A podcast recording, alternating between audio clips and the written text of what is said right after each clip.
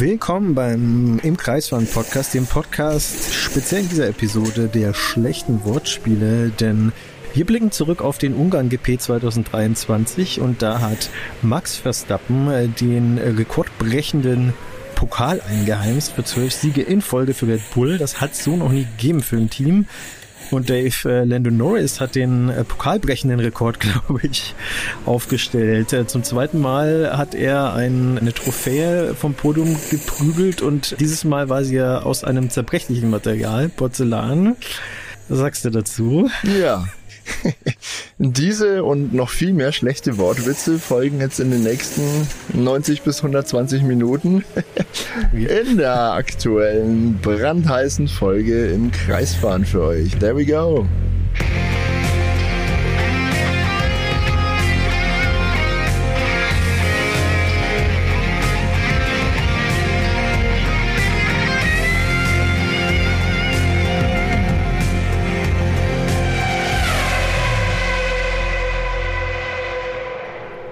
Ja, Dave, 40.000 Euro oder Dollar, im Endeffekt ist das ja fast schon egal, ist so ein Pokal wert, beziehungsweise spezifisch der Pokal für den ersten Platz in Ungarn, den Max Verstappen gewonnen hat und der von Landon Norris in seinem Siegesjubel, Siegestaumel zerstört wurde, hat er mit vollem Karacho seine Champagnerflasche auf äh, das Podium, auf die Erhebung des ersten Platzes gehämmert, um dann äh, mehr Druck auf dem Champagner zu haben, hat dabei den Pokal äh, heruntergeschmissen. Und äh, das ist nicht irgendein Pokal, der ist von der Porzellanmanufaktur Herent. Ich hoffe, ich habe es richtig ausgesprochen. Äh, ungarische, wichtigste ungarische Porzellanmanufaktur. Äh, sicherlich da auch äh, nochmal was ganz Besonderes. Sieht super toll aus, fast wie so eine Ming-Vase. Großes Traditionsunternehmen.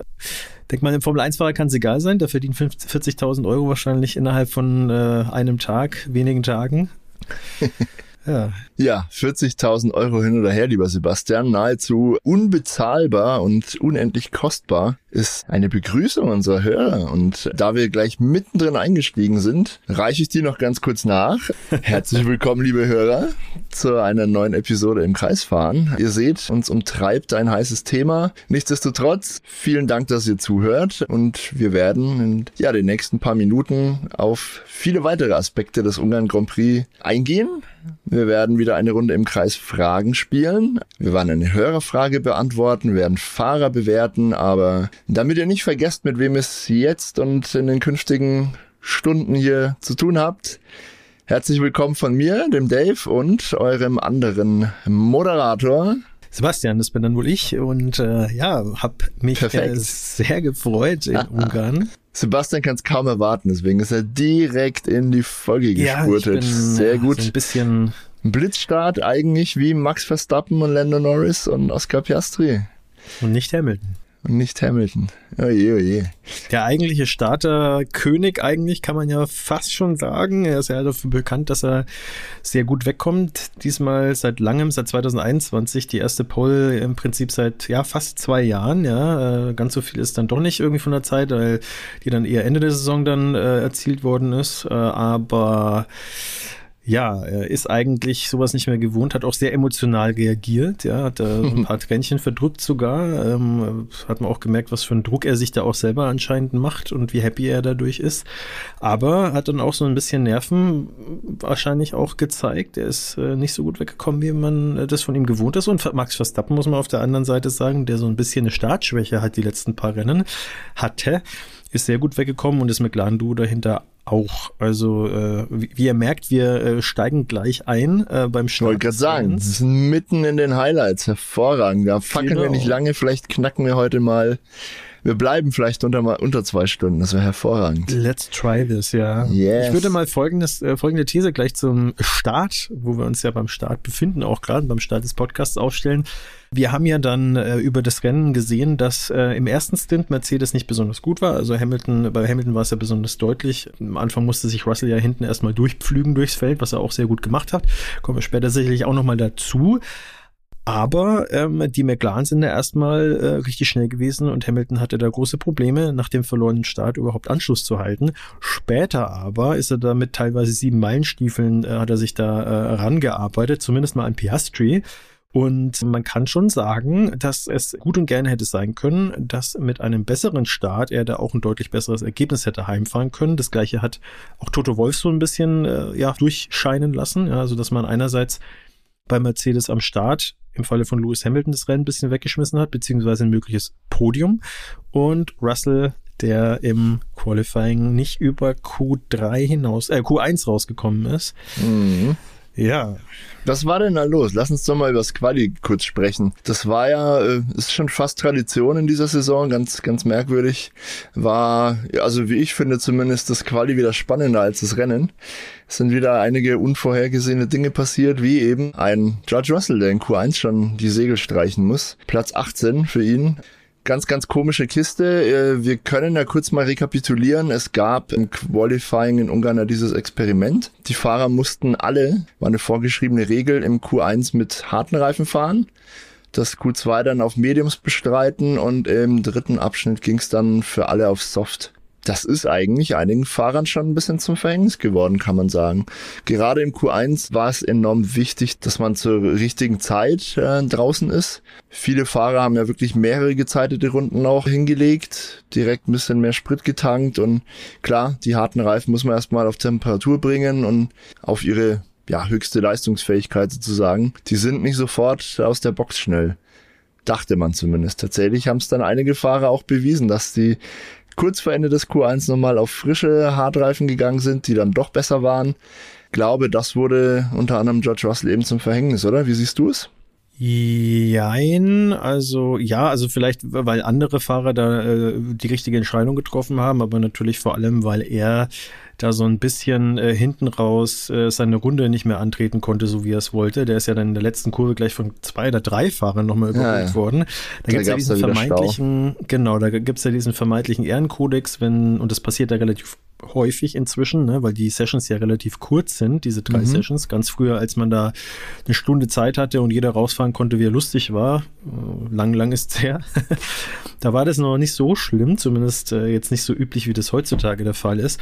Und äh, ja, da hat er sich so ein bisschen verkalkuliert, hätte da vielleicht ein bisschen radikaler, sag ich mal, umgehen müssen, weil die Leute hinter ihm haben dann gesagt, so, nee, äh, mein Lieber, du bist mir zu langsam, ich überhole jetzt, weil ich habe keinen Bock mehr da zu warten, mhm. bevor meine Reifen zu kalt werden. Und er hat dann den kürzeren gezogen und hat dann keine schnelle Runde mehr in den Asphalt brennen können und ist folgerichtig dann leider für ihn in Q1 schon ja ausgeschieden, nicht weitergerückt.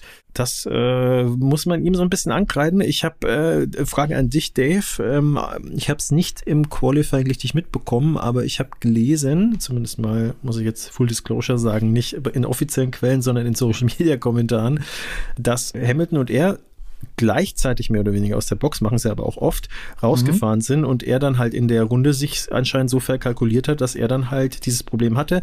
Hamilton wiederum hat es anscheinend cleverer gemacht, vielleicht auch einfach nur mehr Glück gehabt, aber Fakt ist, äh, Russell ist da so ein bisschen schwimmen geraten. Äh, weißt du da mehr oder? Ja, Hamilton hatte insofern Glück, als dass er, glaube ich, vorne war, wenn ich mich recht erinnere, also vor George Russell und ihn hat dieser Stau vor der letzten Kurve nicht ganz so hart getroffen. Also ich glaube, Hamilton hatte noch äh, freie Fahrt und konnte seine, seine Anführungsrunde sozusagen normal hinter sich bringen und dann mit Schwung auf die Stadt Zielgerade fahren und seine Runde einfach sauber durchziehen. Äh, dem George Russell sind dann einige Fahrer wirklich auf den letzten Metern vor der Nase rumgefahren. Ich glaube, Carlos Sainz war einer. Der ist auch seinem Teamkollegen übrigens dann, dem Charles Leclerc, vor die Nase gefahren. Der hat sich darüber ein bisschen beschwert, aber für Ferrari hat es dann immer noch gereicht äh, für beide ist ja dieser Ehrenkodex, Gentleman's Agreement, wie man da auch sagt, ist hm, eine schöne Sache in der Theorie, aber in der Praxis, wenn dann allen die Zeit ausgeht, dann ist jeder sich doch, doch selbst der Nächste irgendwie und am Ende hat irgendwie niemand wirklich was davon, denn auch die, die dann, ja, ich sag mal, sich vorbeidrängeln, die kommen ja dann auch nicht ideal in ihre Runde rein, die schaffen es dann vielleicht noch rechtzeitig über die Stadtziellinie, aber deren Runde ist dann auch selten ja, optimal. Ist auch keine gute Linie, die man dann fahren muss. Also zumindest die, äh, die genau. was dann noch genau. überholt haben, da nimmst du halt nicht genug Schwung mit aus der äh, letzten Kurve sozusagen. Frage, die mir da schon gekommen ist, wäre es mhm. da vielleicht an der Zeit für eine Art Regeländerung, dass sowas gar nicht passieren kann, weil es ist, passiert ja dann doch recht häufig.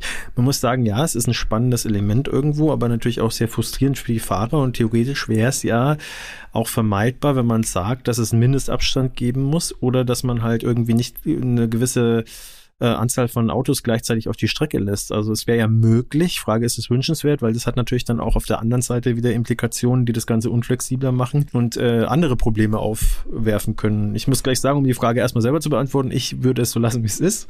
Äh, ab und zu gibt es diese Probleme, aber ich glaube, da hat man zu sehr, holt man sich zu viel anderen Mist irgendwie ins Haus. Ja, ich sehe es auch ganz pragmatisch. Also es steht ja jedem frei, einfach eine Minute früher rauszufahren. Meine, natürlich wollen alle im allerletzten Moment fahren, weil die Strecke dann theoretisch natürlich den meisten Grip hat. Jetzt ist der Ungaroring auch so eine Strecke, die natürlich äh, sich im Laufe des Wochenendes ziemlich stark verbessert, je mehr Gummi da drauf kommt.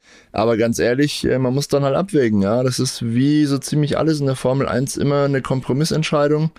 Will ich unbedingt die Strecke sozusagen in ihrem besten Zustand vorfinden und vielleicht da noch ein Zehntel mehr rausquetschen? Oder will ich lieber eine freie Runde fahren? Ne? Ich glaube sogar Verstappen hat das ganz clever gemacht. Er ist einfach ein bisschen früher losgefahren, hatte dann komplett äh, Ruhe auf seiner Runde und ist da ganz locker flockig äh, eine Runde weiter eingezogen, also ins Q2. Ähm, einige andere Fahrer auch, also man muss nicht unbedingt bis zum letzten Moment warten, weil dann eben die Gefahr von diesem Stau halt größer ist. Äh, ja, also entweder überlässt man das den Fahrern und, und den Teams, so wie bisher, dann darf sich auch niemand beschweren, es ist halt wie es ist. Oder wenn man unbedingt schon rein regulieren will, dann kann man natürlich ein ganz anderes Fass aufmachen und wieder dieses äh, berühmte One-Shot-Qualifying äh, aufleben lassen. Da sprechen sich ja auch sehr viele Fans dafür aus. Ganz klar, das hat natürlich auch seine Vor- und Nachteile, aber. Also eine Runde und muss, die muss genau, sitzen, so ungefähr, ja. Jeder darf einfach eine Runde fahren, so wie das halt früher auch der Fall war.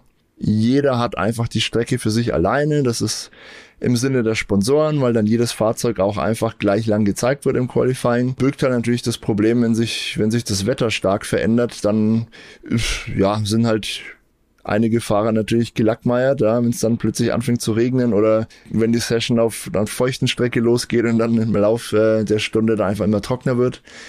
Klar, ist ein Problem, ist nicht ideal, aber ja, man kann es ohnehin nicht allen recht machen. Also, aber diskutiert da gerne mit uns mit, ja. Was, wie, wie würdet ihr dieses Problem lösen, ja? Würdet ihr das alles so belassen, wie es ist? Äh, habt ihr irgendwie äh, Ideen für ein ganz anderes Quali-Format oder gab es in der Vergangenheit ein Quali-Format, das euch mehr zugesagt hat? Lasst es uns gerne wissen, kommentiert, schreibt uns auf Social Media, wie einige das von euch schon fleißig machen. Vielen, vielen lieben Dank dafür übrigens, sehr cool. Ja. Ihr könnt uns auch eine Sprachnachricht schicken, also da können wir auch gerne mal. Oder eine Postkarte Leute oder ein Brief.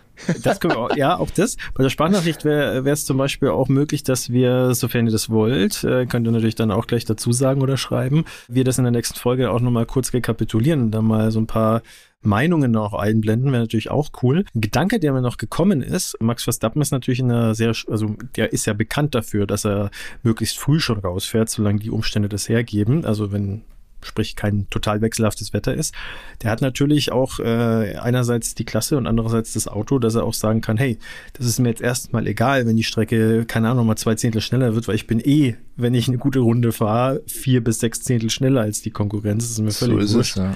Also der hat natürlich gerade eine richtige Luxusposition. Ja, ähm, was gab's denn sonst noch im Qualifying für interessante Geschichten? Wollen wir gleich vielleicht ins Q3 springen?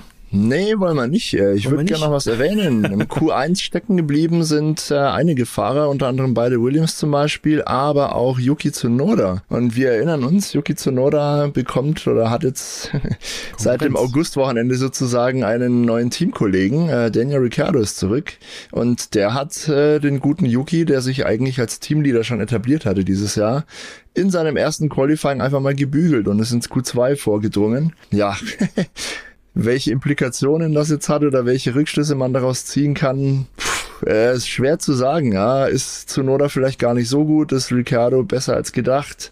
Wie gut war Nick de Vries jetzt tatsächlich äh, rückblickend betrachtet oder war das einfach alles Glück und Zufall? Wir werden uns das noch ein paar Wochenenden anschauen müssen, aber Daniel Ricciardo hatte äh, schon im Qualifying sehr guten Einstand, hat sich auf Anhieb wohlgefühlt im Auto, ist dann letztendlich 13. geworden, äh, hat damit zum Beispiel Lance Stroll hinter sich gelassen im Qualifying.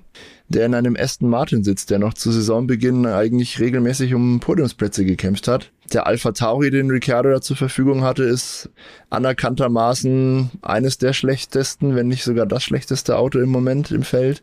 Also interessant, ja. Man kann natürlich jetzt auch davon ausgehen, dass vielleicht die Streckencharakteristik ihm sehr entgegengekommen ist, aber es war definitiv, also dem, dem Auto, also jetzt nicht, nicht mm Danny Rick, wobei das natürlich auch sein kann. Ähm, es ist aber definitiv ein Ausrufezeichen äh, im Team, dass er da äh, direkt mal zu Noda gebügelt hat, weil egal was ist, er hat nicht so viel äh, Fahrpraxis in dem Auto wie Zunoda. Ähm, ja, ja, er hat dementsprechend das Ganze auch noch nicht so auf sich abgestimmt. Ähm, ich weiß gar nicht, ob es ihm jetzt, ob es da schon Aussagen gibt, dass das Auto äh, grundsätzlich seinem Fahrstil entgegenkommt. Bei McLaren hat er ja große Probleme gehabt in die Richtung. Mhm. Ähm, aber er schien das ganze Wochenende, also unabhängig davon, dass er wieder zurück im Grid ist, sehr happy zu sein und hat jetzt auch nicht groß irgendwie gemeint, dass es noch große Probleme gibt im Sinne von Auto äh, macht viele Zicken. Klar, also der wird nicht super zufrieden sein im Vergleich zu Autos, die er teilweise vorher hatte aber er scheint auch nicht wirklich unzufrieden zu sein. Und der wird jetzt natürlich auch einen Teufel tun da, ne? Also direkt gleich irgendwie die Keule auszupacken und sagen, hey, das Auto, das ist eine Shitbox, so ungefähr. Hm. Aber ähm, das war schon ein guter Einstand. Ja. Ähm, und ähm, aber wie gesagt, äh, Fragezeichen natürlich noch. Jetzt kommt Spa, dann haben wir erstmal einen Monat Pause. Spa, komplett andere Charakteristik. Das wird spannend, auch im internen Duell und auch, wo dann im Prinzip der Alpha Tauri steht. Und es ist ja bei weitem nicht das einzige Auto, das äh, overperformed hat. Da gab es ja zum Beispiel die Alphas, die im totales Ausrufezeichen Anführungszeichen in den freien äh, Practice Sessions und im Qualifying gesetzt haben. Da hat man ja. schon auch irgendwie gedacht und gehofft, naja, ob die am äh, Wochenende nicht vielleicht sogar weit vorne in die Punkte kommen am Sonntag oder wenn der Renngott es will, vielleicht sogar irgendwie ums Podium so ein bisschen mitmischen könnten. Das hat ja im Qualifying so fast schon irgendwie den Eindruck gemacht, ne, dass mit ein bisschen Glück sogar noch was nach vorne geht. Ja, also beide Alphas sind ins Q3 eingezogen, ja. das kann man, kann man ja verraten. Ähm, wer es nicht geschafft hat ins Q3, sind unter anderem beide Alpin-Piloten. Das war relativ schwach, aber es sollte leider nicht die größte Katastrophe am Wochenende bleiben für die zwei. Und wer noch stecken geblieben ist, das fand ich überraschender, ist Carlos Sainz. Der ist nur Elfter geworden und hat es nicht ins Q3 geschafft. Tja, ist ziemlich dumm gelaufen. Äh, Ferrari hatte insgesamt auch nicht das Beste aller Wochenenden. Wer es aber ins Q3 geschafft hat, ist mal wieder unser Freund Nico Hülkenberg und endlich, endlich mal wieder äh, Sergio Perez. Ja, das, das war erfreulich, äh, auch wenn er dann am Ende nur Neunter geworden ist, aber immerhin im Q3. Aber tatsächlich, wie du gerade schon erwähnt hast, gebügelt von beiden Alfa Romeo Piloten. Joe Guanyu auf der 5, äh, sensationell, sein bestes Quali-Ergebnis überhaupt in der Formel 1 und ja, Valtteri Bottas knapp dahinter auf der 7. Dazwischen noch ein trauriger Charles Leclerc im Ferrari auf der 6. Ganz, ganz, äh, ja, unerwartetes Ergebnis im Quali, oder? Ja, und äh, das Quali äh, erstens spannend gewesen. Hamilton dann auch dafür gesorgt, den Q3 mit der allerletzten Runde von allen Fahrern überhaupt dann auf Platz äh, 1 sozusagen zu fahren, auf die Pole Position, mit dem weiterhin wirklich äh, deutlich schlechteren Auto im Vergleich zu Verstappen. Also da hat er irgendwie alles rausgeholt, was rauszuholen ist. Das war schon krass. Also das komplette Gegenteil zu Russell in dem Fall. Äh, was aber auch bemerkenswert war, unabhängig davon, ich glaube, die ersten zwölf Plätze waren innerhalb von 0,7 Sekunden ein paar zerquetschten, wenn mich nicht alles täuscht. Das hatte ich irgendwo noch so im Kopf. Also es war super eng. Auf jeden Fall, ja. Die Top Ten innerhalb von sechs Zehnteln tatsächlich. Und die Pole, das darf man nicht vergessen, äh, ganze dreitausendstel, weil Lewis Hamilton schneller als Max ja, Verstappen. Also ein Wimpernschlag. Also das ist schon toll gewesen, auch wenn es im Rennen dann natürlich wieder die, äh, die, die typische Max Red Bull Dominanz gab, aber das war eigentlich schon abzusehen. Aber sowas ist schon cool. Und was auch sehr cool ist, ist, dass tatsächlich auch von Wochenende zu Wochenende sich das dann immer verschiebt. Ne? Also jetzt Ferrari gerade so eine Schwächephase, Aston Martin echt einen längeren Durchhänger jetzt. Mhm. Die McLaren sind jetzt wie Phoenix aus der Asche gekommen, gerade irgendwie ja. Alpha. Lando Norris auf drei übrigens, ja. Oscar Piastri auf vier, wieder ein sensationelles Ergebnis für McLaren auf einer völlig anderen Strecke als noch äh, letztes Wochenende in Silverstone. Also das Auto hat wirklich enorme Fortschritte gemacht. Richtig cool. Wie, wie du sagst, Ferrari schwach, äh, Aston Martin schwach, auch Alpine äh, mit einer Schwächephase. Also es geht sehr, sehr munter hin und her hinter Max Verstappen, muss man sagen. Ne?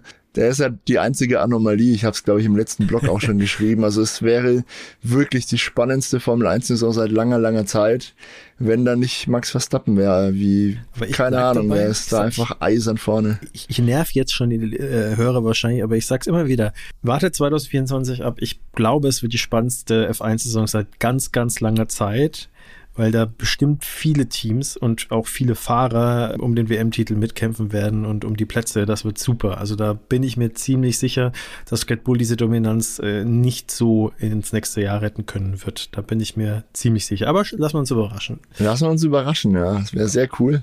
Gut, also. Jetzt können wir, glaube ich, äh, ins Rennen nochmal springen. Wollte gerade sagen, kurze Recap. Lewis Hamilton vor Verstappen, vor Norris und Oscar Piastri.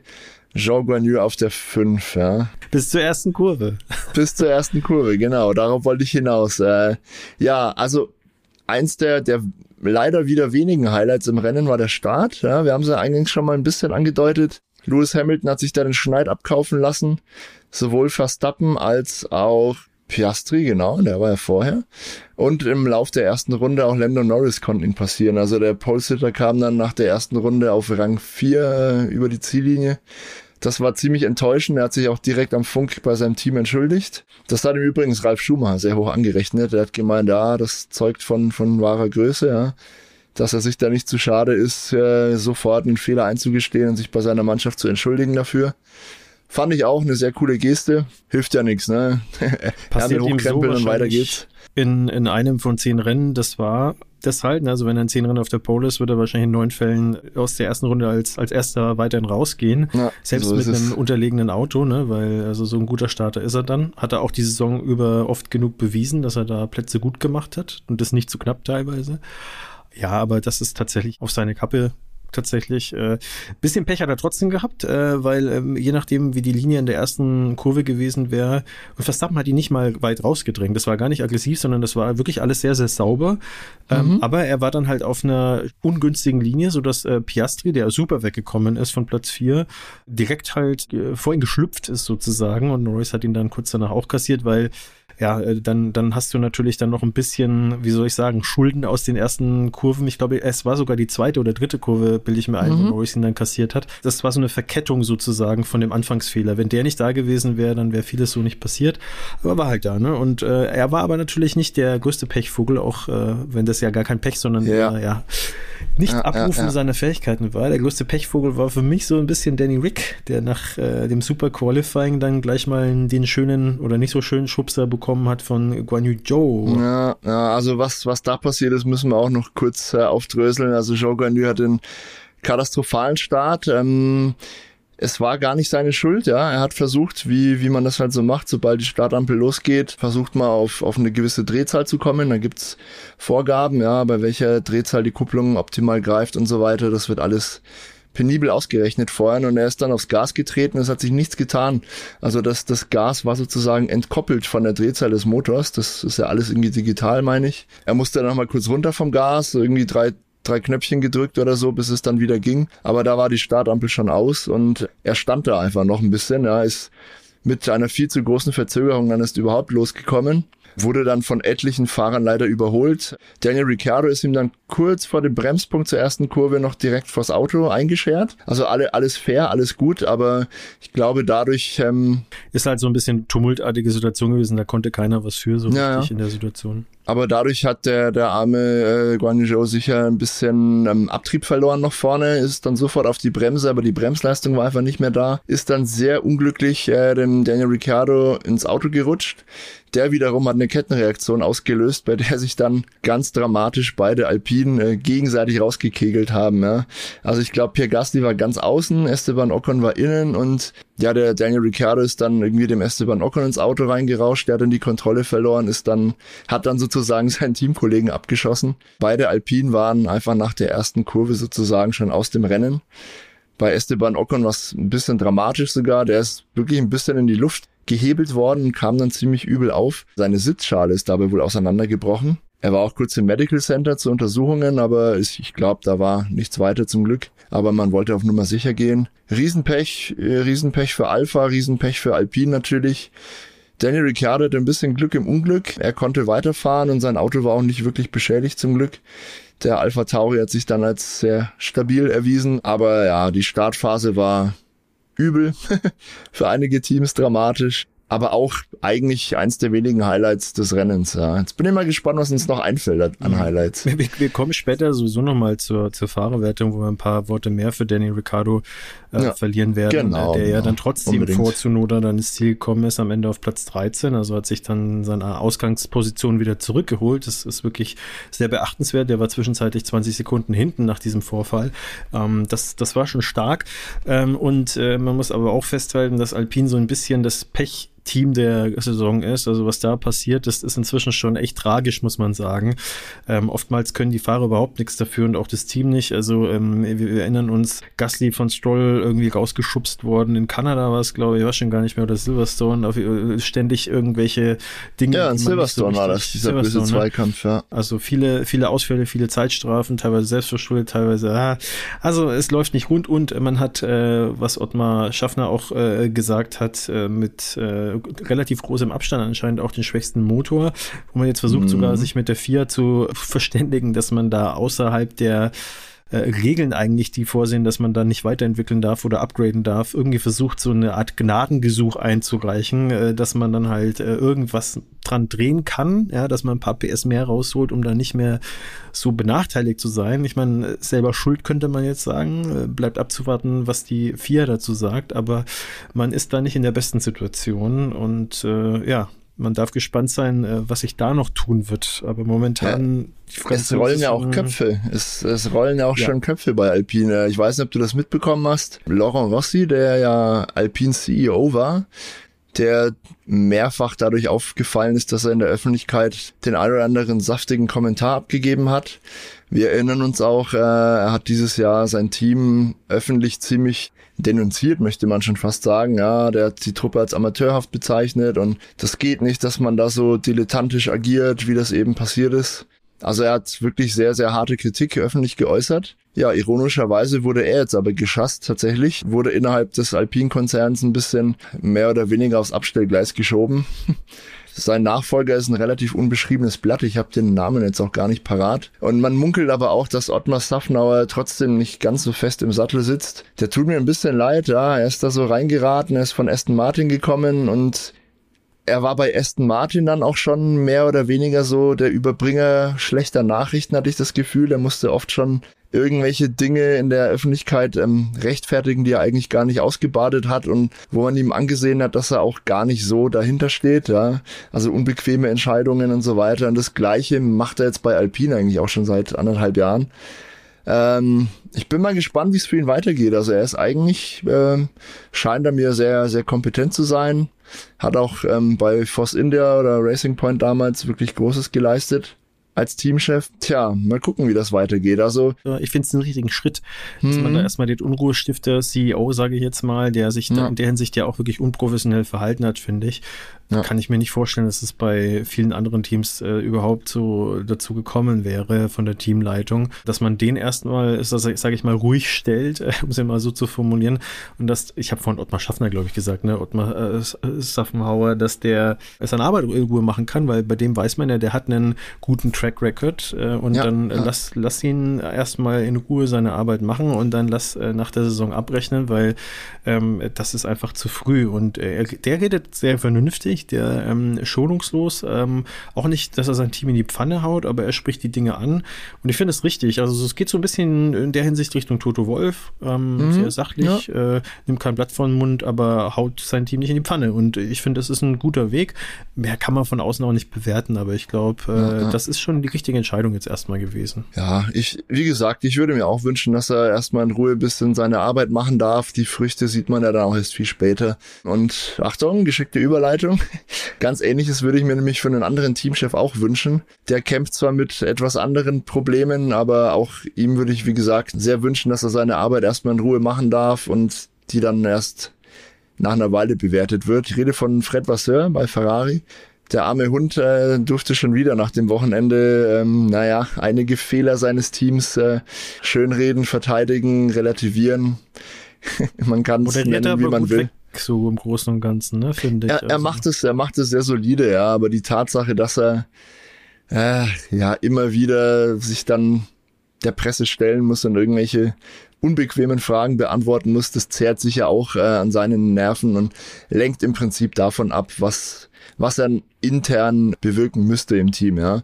Ich traue dem Fred trotzdem Großes zu, ja, nach wie vor, aber auch bei Ferrari scheint es momentan eher rückwärts zu gehen als vorwärts. Was mir am meisten aus, aus Ungarn im Gedächtnis ist, sind einige Funksprüche wieder, ja. Sowohl Carlos Sainz als auch Charles Leclerc haben sowohl im Quali als auch im Rennen wieder ewig diskutiert mit, mit äh, der Boxenmauer, mit ihrem jeweiligen Renningenieur. Äh, Irgendwie ist da wirklich der Wurm drin. Also man hat das Gefühl, dass Carlos Sainz hat wieder mehr oder weniger seine eigene Strategie gemacht. Ja. Der Leclerc war wieder im, im Qualifying sehr unzufrieden. Also, das gibt's ja so Harmonie geht anders, ne? Oder? Ich, ich, ja, ich, ich kann ja. das bei keinem anderen Team fällt mir das auf überhaupt, genau. dass da irgendwie solche Diskussionen äh, im Rennen entbrennen. Ich meine, wir hören nicht alle Funksprüche. Ja. Das mag schon sein, dass, dass, äh, dass so eine gewisse Empfindlichkeit herrscht und dass uns eben nur von Ferrari solche ja zwielichtigen Funksprüche durch, durchgesendet werden. Andererseits, wenn es die halt so häufig gibt, dass man wirklich an jedem Rennwochenende so viele Funksprüche auch ja live senden kann, dann ah, spricht das wirklich nicht, nicht für eine Harmonie äh, im Team. Und ich glaube, das ist Fred was das größte Aufgabe, da ja, für Strukturen zu sorgen, die dann einfach geordnet ablaufen. Wenn wir uns erinnern, ja, wie harmonisch und, und von Vertrauen geprägter so, so ein Verhältnis war zu Schumachers Zeiten zum Beispiel. Die haben sich ja wirklich blind vertraut. Da war ein Ross Brown am Funk, der hat irgendwas gesagt und dann wurde das umgesetzt, ja. Oder auch umgekehrt, wenn, wenn ein Schumacher irgendwie äh, den ja, Zustand der Strecke oder der Reifen oder so durchfunkt, dann wird das ernst genommen und es wird entsprechend sachlich, rational und ganz schnell reagiert. Und dieses Gefühl habe ich jetzt bei Ferrari auch wirklich einfach überhaupt nicht.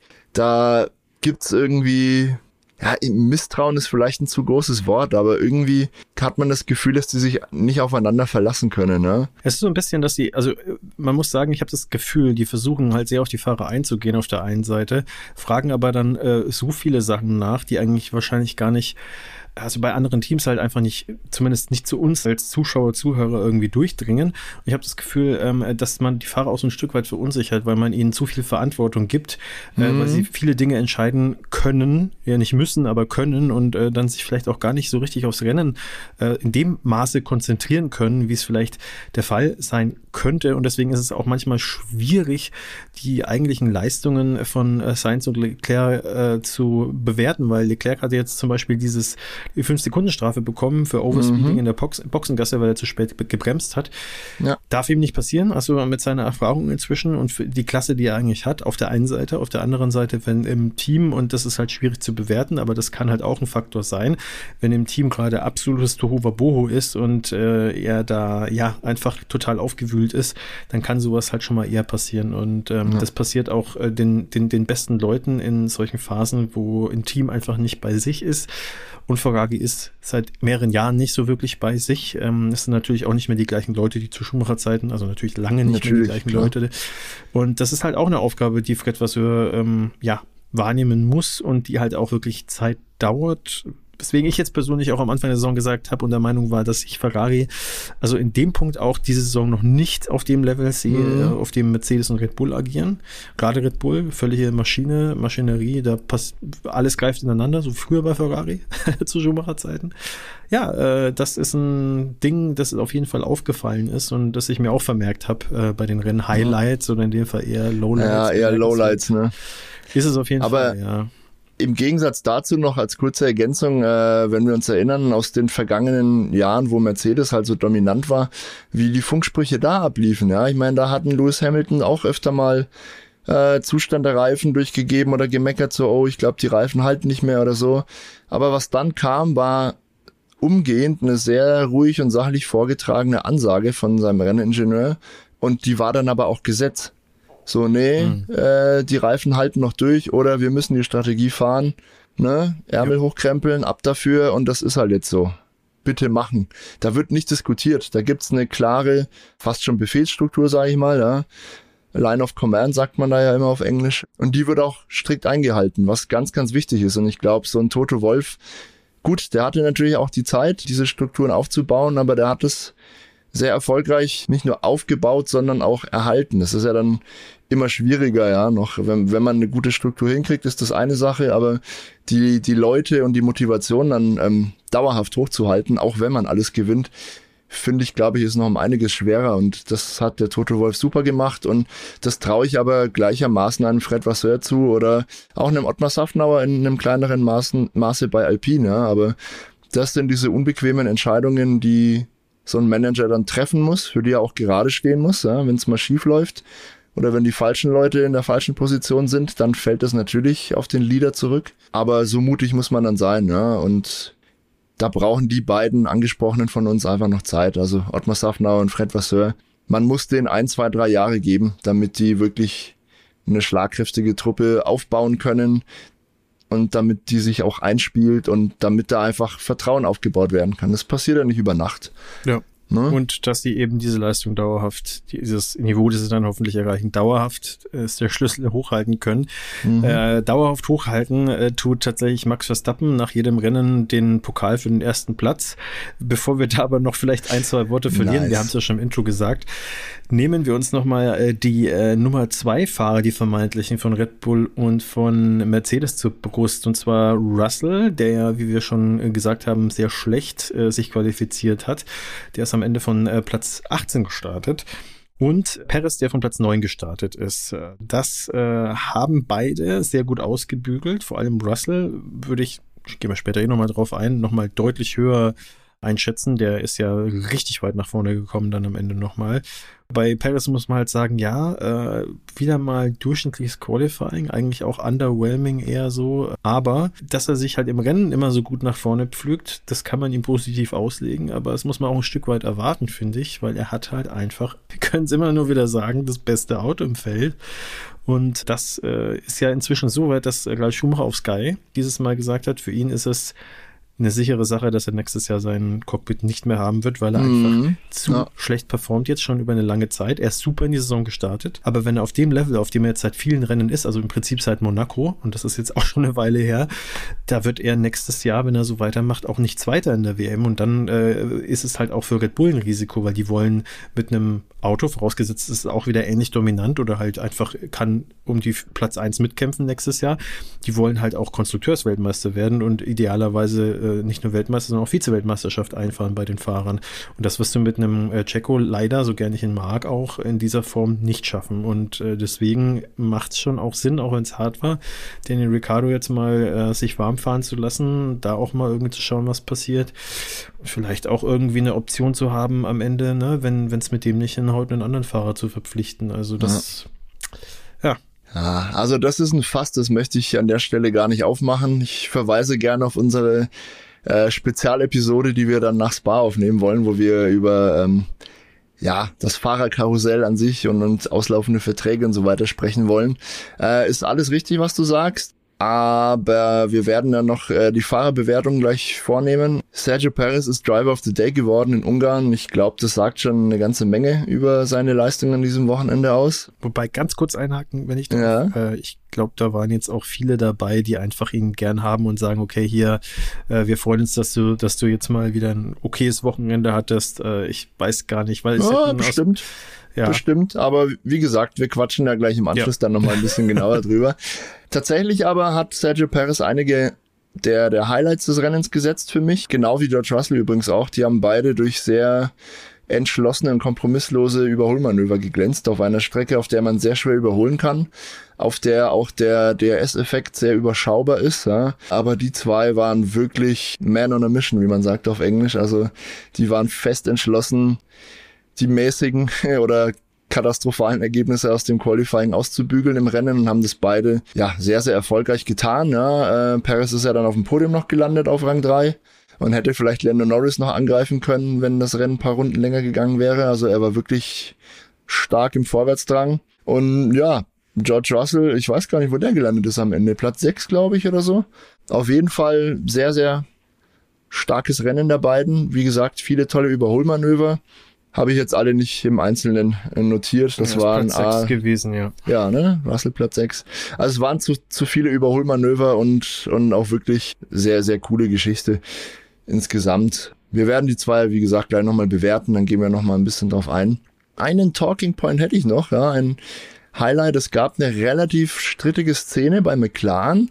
Wir haben es ja schon erwähnt, nach dem Start war die Reihenfolge so, dass Oscar Piastri auf zwei gefahren ist und Lando Norris dahinter auf drei. Das ging äh, eine lange Zeit auch so, bis zum Boxenstopp. Da hat dann das Team Lando Norris bevorzugt. Also Lando Norris durfte als erster zum Stop, hat sozusagen einen äh, Undercut vollzogen, hatte dann eine ja, sehr gute erste Runde aus seinem neuen Reifensatz.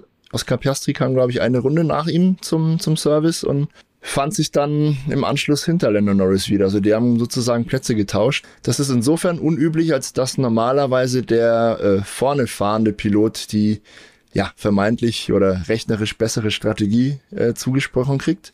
Das ist auch bei McLaren in der Regel so. Allerdings ähm, und das ist die Erklärung dafür, warum man das so gemacht hat. Klingt sehr vernünftig für mich. Lewis Hamilton hat vorher schon gestoppt und man wähnte sich äh, ja sozusagen in Gefahr, einen Platz an Lewis Hamilton zu verlieren. Und da war Lando Norris als der Pilot, der an Rang 3 äh, lag, sozusagen der erste in der Schusslinie, ja, der Gefahr laufen würde, von Hamilton überholt zu werden. Um dessen Undercut zu kontern, hat man erstmal Lando Norris reingeholt, um abzusichern, dass Lando Norris vor Lewis Hamilton bleibt und im Anschluss erst äh, Oscar Piastri.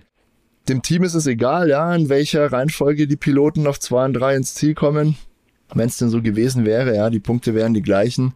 Also war eigentlich eine gute Sache, war wahrscheinlich der richtige Move, äh, wirkte nur auf den ersten Blick erstmal ein bisschen fragwürdig.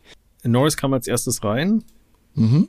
Ähm, und hatte, glaube ich, einen mäßigen Boxenstopp, jetzt nicht übertrieben schnell.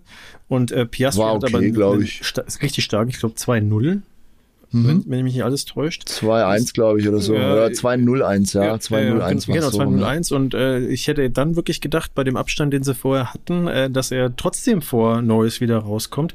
Es spricht für mich dafür, ich habe jetzt die Daten nicht ganz genau angeschaut, dass halt einfach, und äh, es hieß es aber auch jetzt schon von vielen Seiten, einfach äh, der Reifenab Bau sozusagen relativ stark ist auf, auf Ungarn, also sehr brutal ja. sogar. Ja, ja, auf jeden und Fall. Dass, dass, dass praktisch dann neuer Reifen auch einen riesen Unterschied machen kann im Vergleich zum gebrauchten. Und das wird es wahrscheinlich auch gewesen sein. Also ich kann mich noch erinnern, dass Sophia Flörsch, die Formel 3-Fahrerin, hat das auch, ähm, äh, als sie mal kurzzeitig am Mikro war, ich glaube, das war im Qualifying noch bei Sky äh, Sport Deutschland, äh, das auch äh, nochmal sehr stark betont, also wie groß diese Unterschiede waren, waren und auch in der Formel 3, wo äh, ja, der Reifenverschleiß ja eigentlich gar nicht so reinhaut, weil die Autos ja. noch mal ein bisschen weniger Leistung haben und so weiter und so fort. Da gab es riesige Unterschiede und mhm. da mussten sich auch alle Teams drauf einstellen.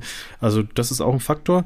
Und wir kommen später sicherlich noch mal bei den äh, Fahrerbewertungen drauf zu. Bei Mercedes hat es auch noch einen kleinen, also aus meiner Sicht einen kleinen Faktor mit reingebracht, weil der letzte Stint von Hamilton sehr, sehr lang war was sehr irritierend war am Anfang, aber da kommen wir später dazu. Mit Sicherheit. ähm, die Faktoren, die du genannt hast, die führen aber auch dazu, dass der Undercut verhältnismäßig mächtig ist ähm, in Ungarn. Ja, also deswegen äh, Oscar Piastri hatte einfach eine verhältnismäßig langsame letzte Runde auf seinen alten Reifen, ja, und Lando Norris hatte eine sehr gute erste Runde auf seinen frischen Reifen. Das macht wirklich ein paar Sekunden sogar aus. Daher kam einfach dieser Platztausch äh, zustande. Die waren eh relativ nah beisammen. Das ist dann auch immer noch so ein Gefahrenpunkt, ja. Und wenn ihr euch fragt, was ein Undercut ist, ich glaube, das wäre ein guter Kandidat für eine unserer schönen Rubriken, die wir auf Instagram immer befeuern. Da erklären wir neuerdings auch äh, einige Fachbegriffe aus der Formel 1. Ich glaube, den nehmen wir uns mal vor. Diese Woche haben wir unseren Contentplan schon fertig, aber ich glaube, nächste Woche können wir mal erklären, was ein Undercut ist, oder? Für die Zuhörer, die es noch nicht genau im Detail wissen. Genau, dann könnt ihr es nochmal in aller Ruhe schauen. Könnt ihr euch das auch äh, speichern und wenn ihr es noch nicht gemacht habt, dann würden uns natürlich freuen, wenn ihr uns auf Instagram auch folgt, weil wie gesagt, da gibt's jeden Tag Content, jeden Tag Stories und es wird immer mehr. Also wir geben uns da große Mühe und äh, wenn ihr uns da folgt und fleißig liked, vielleicht auch kommentiert, wenn ihr Lust habt, das hilft uns allen, äh, ja, Reichweite zu bekommen und äh, dann freuen wir uns sehr, nicht des Fames wegen, sondern weil wir euch da eine Freude machen können und weil wir es auch gerne machen. Ich sag's auch immer wieder, geteilte Freude ist doppelte Freude, Leute. Äh, und die Freude an der Formel 1 möchten wir gerne mit euch teilen. Deswegen machen wir diesen ganzen Käse hier überhaupt.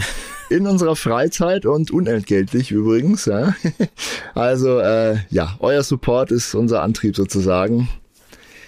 Gut. Ähm, Tja, das, das in diesem Sinne, Highlights, oder? Ich glaube ja, fast. Also so viele, so viele weitere Highlights fallen mir da tatsächlich nicht mehr ein in dem Rennen. Tja, dann sind wir an der Halbzeit angelangt sozusagen. Oh und, äh, ja. Wer uns kennt, wer unsere Podcasts schon mal ab und zu gehört hat bei den GP-Reviews, dann äh, werden wir, bevor wir uns jetzt gleich den Fahrerbewertungen ausführlich widmen werden im zweiten Teil, eine Runde im Kreis fragen, Kreis fragen Im Kreis fragen, Sebastian.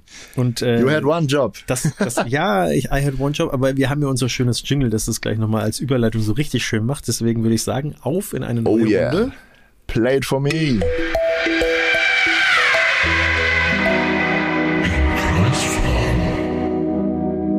Jo Dave, du darfst heute mal ansagen, was der Zwischenstand ist. Wir, für alle, die es nicht wissen, im Kreisfragen, wir werden uns jetzt gleich gegenseitig eine Formel 1 Wissensfrage stellen. Ihr dürft natürlich fleißig mitknobeln und raten, wenn ihr das möchtet. Und äh, da steht's momentan wie, Dave? Du bist 6 zu 4 nach wie vor. Also ich führe mit 6 zu 4. Wir haben, glaube ich, das letzte Mal beide kläglich versagt. Mal gucken, ob uns das äh, heute wieder blüht oder ob wir heute vielleicht mit ein bisschen Fachwissen glänzen können.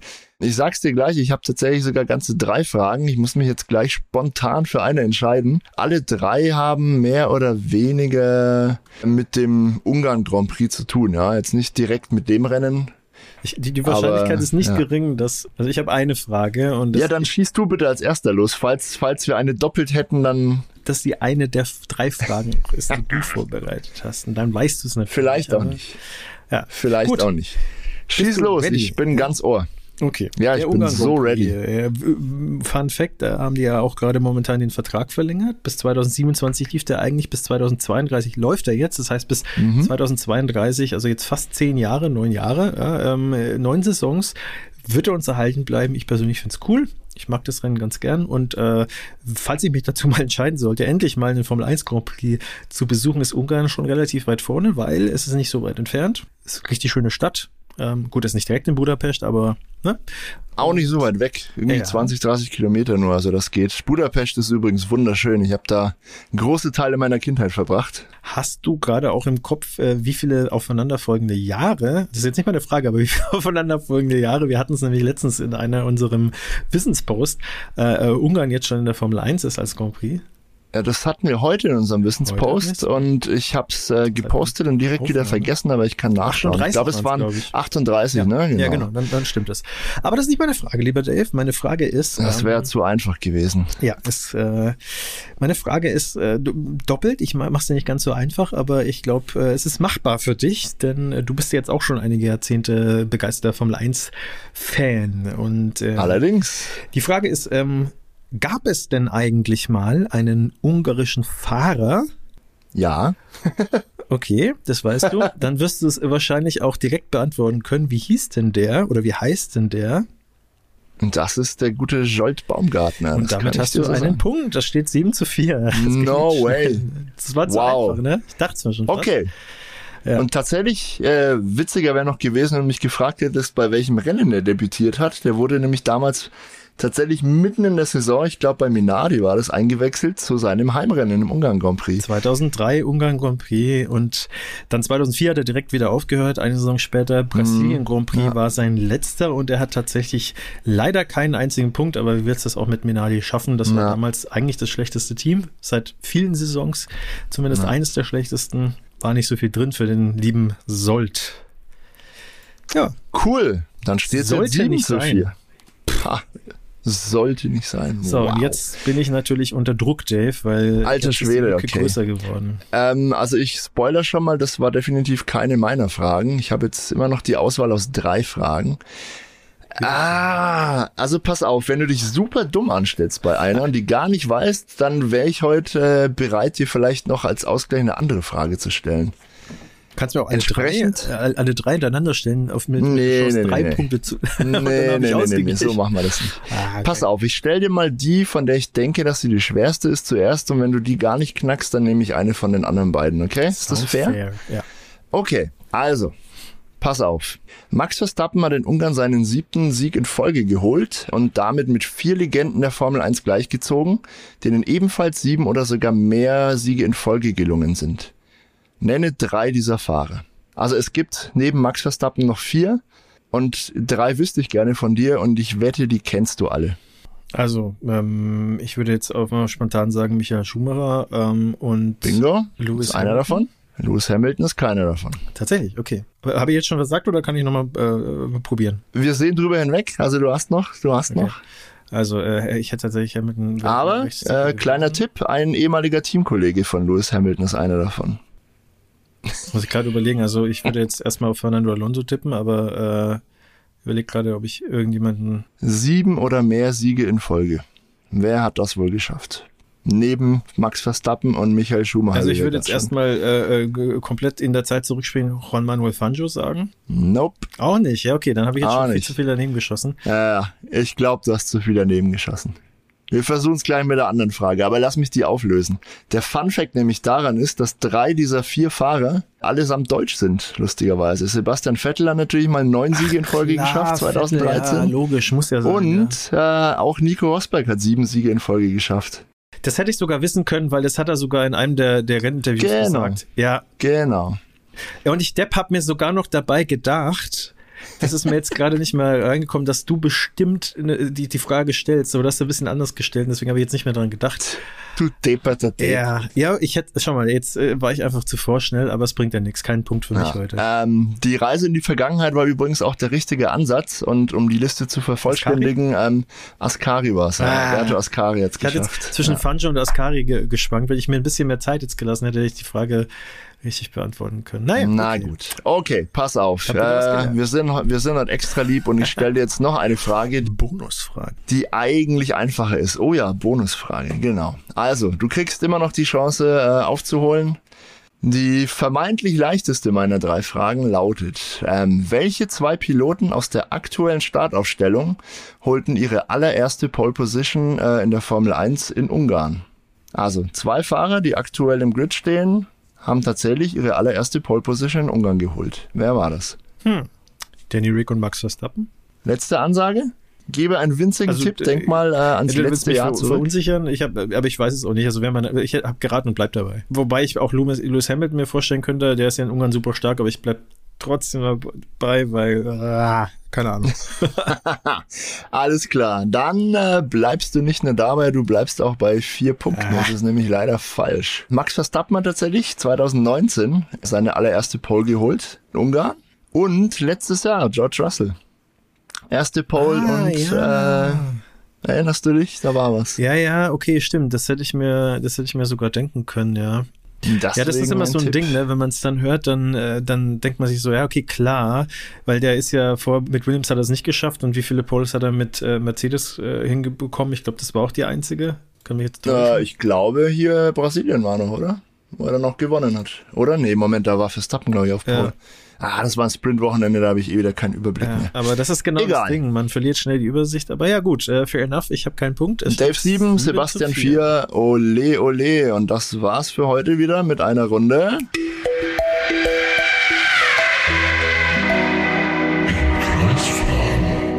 Ja, damit äh, sind wir beim zweiten Teil angekommen unserer GP Review zum Ungarn GP 2023 und äh, wer schon mal zugehört hat, der weiß, dass wir uns jetzt sozusagen rückwärts vom äh, schlechtesten Team aktuell in der Konstrukteurswertung nach oben arbeiten und mal alle Fahrer sozusagen bewerten, wie wir deren Wochenende eigentlich einschätzen. Und momentan letzter, äh, zwischen kann sich jeder denken, in der Fahrerwertung, Entschuldigung, in der Konstrukteurswertung ist Alpha Tauri. Zwei Pünktchen haben sie äh, diese Saison sich sichern können. Die gehen auf das Konto von Yuki Tsunoda und äh, ja gut, Daniel Ricciardo hat bisher noch keine Chance gehabt. Das war sein erster Shot sozusagen im äh, Alpha Tauri und ja, äh, in der aktuellen Situation, im aktuellen Zustand ist der Wagen nicht wirklich für Punkte gut. Aber lass uns doch gleich mal einsteigen mit Daniel Ricciardo. Dave, was Sehr gerne. sagst du zu äh, Danny Rick bei seinem Debüt-Comeback sozusagen? Wir fassen noch mal ganz kurz zusammen. Also er ist 13. im äh, Qualifikation geworden und ist auch 13. im Rennen geworden. Das klingt jetzt erstmal, als ob pff, nichts nach vorne gegangen ist, aber die Story ist etwas komplizierter. Ja, wir haben es ja vorhin schon äh, bei den Highlights erwähnt, er hatte am Start großes Pech.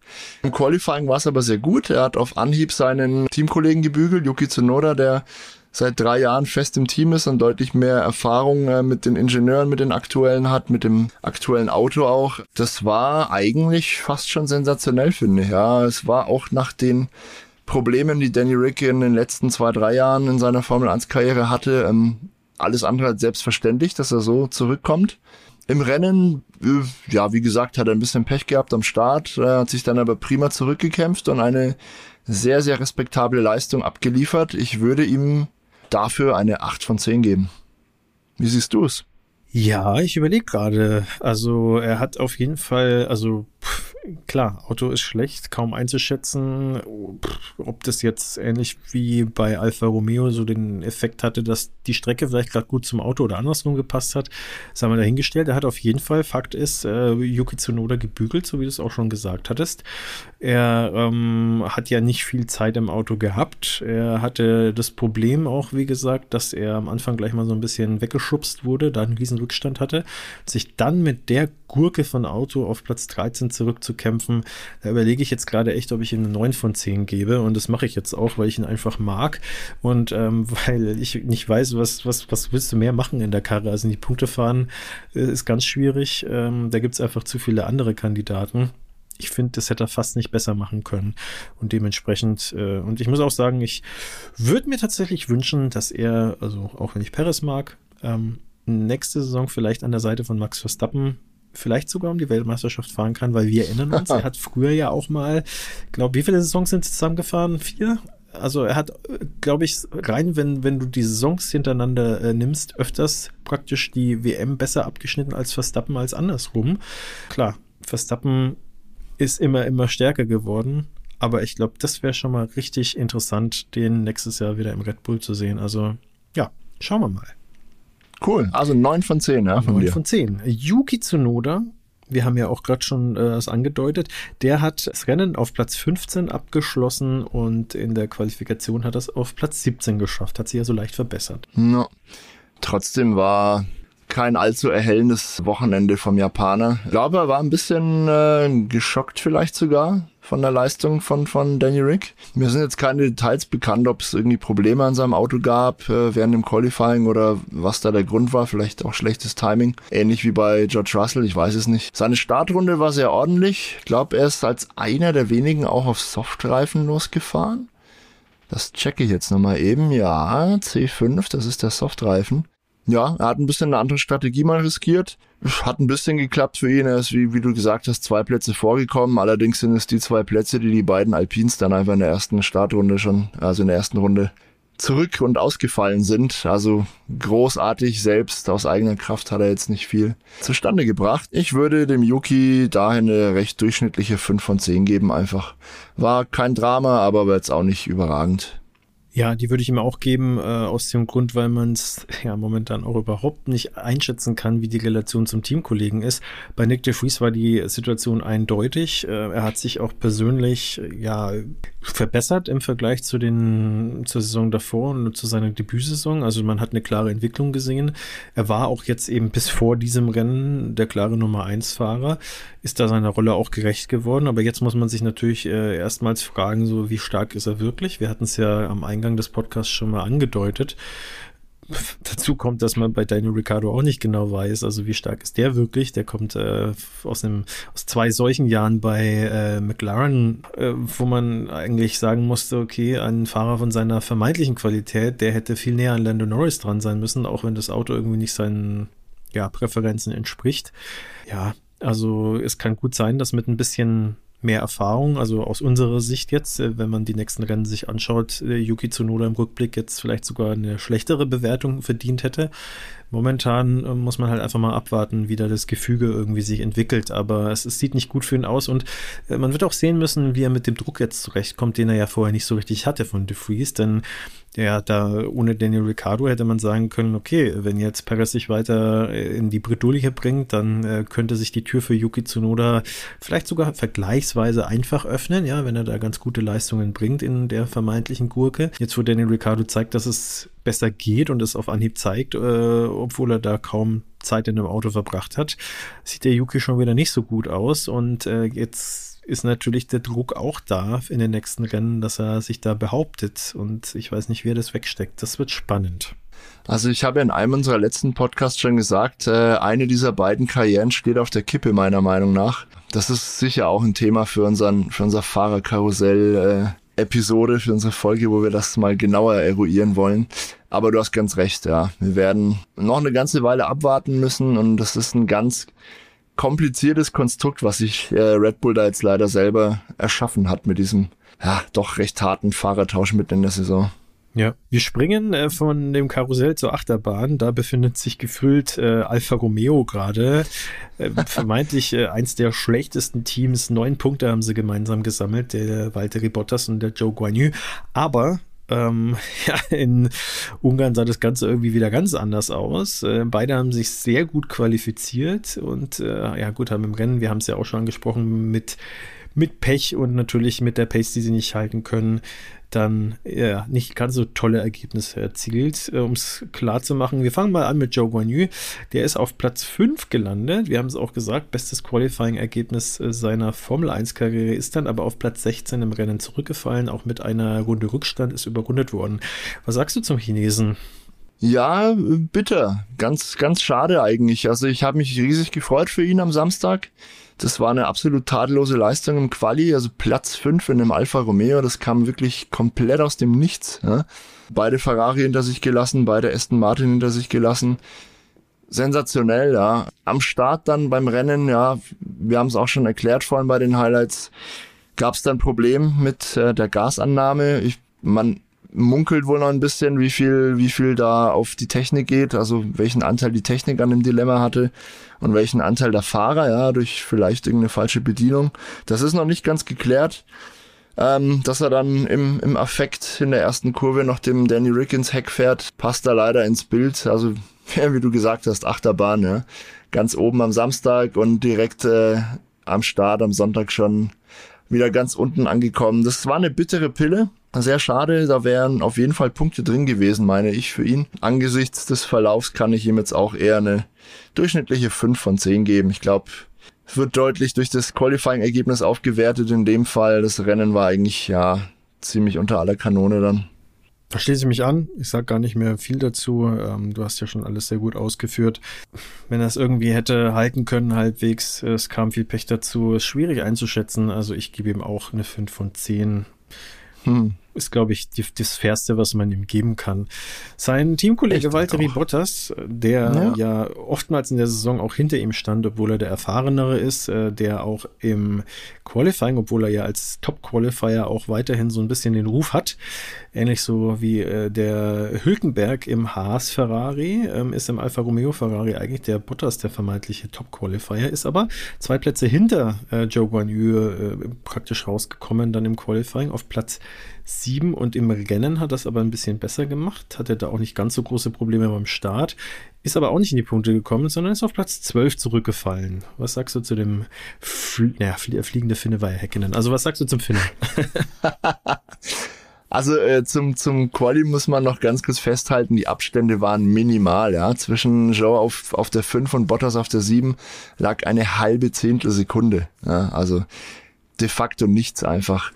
Klar, äh, wenn die Abstände so klein sind, machen auch so winzige Abstände dann mal eben äh, zwei Startplätze Unterschied.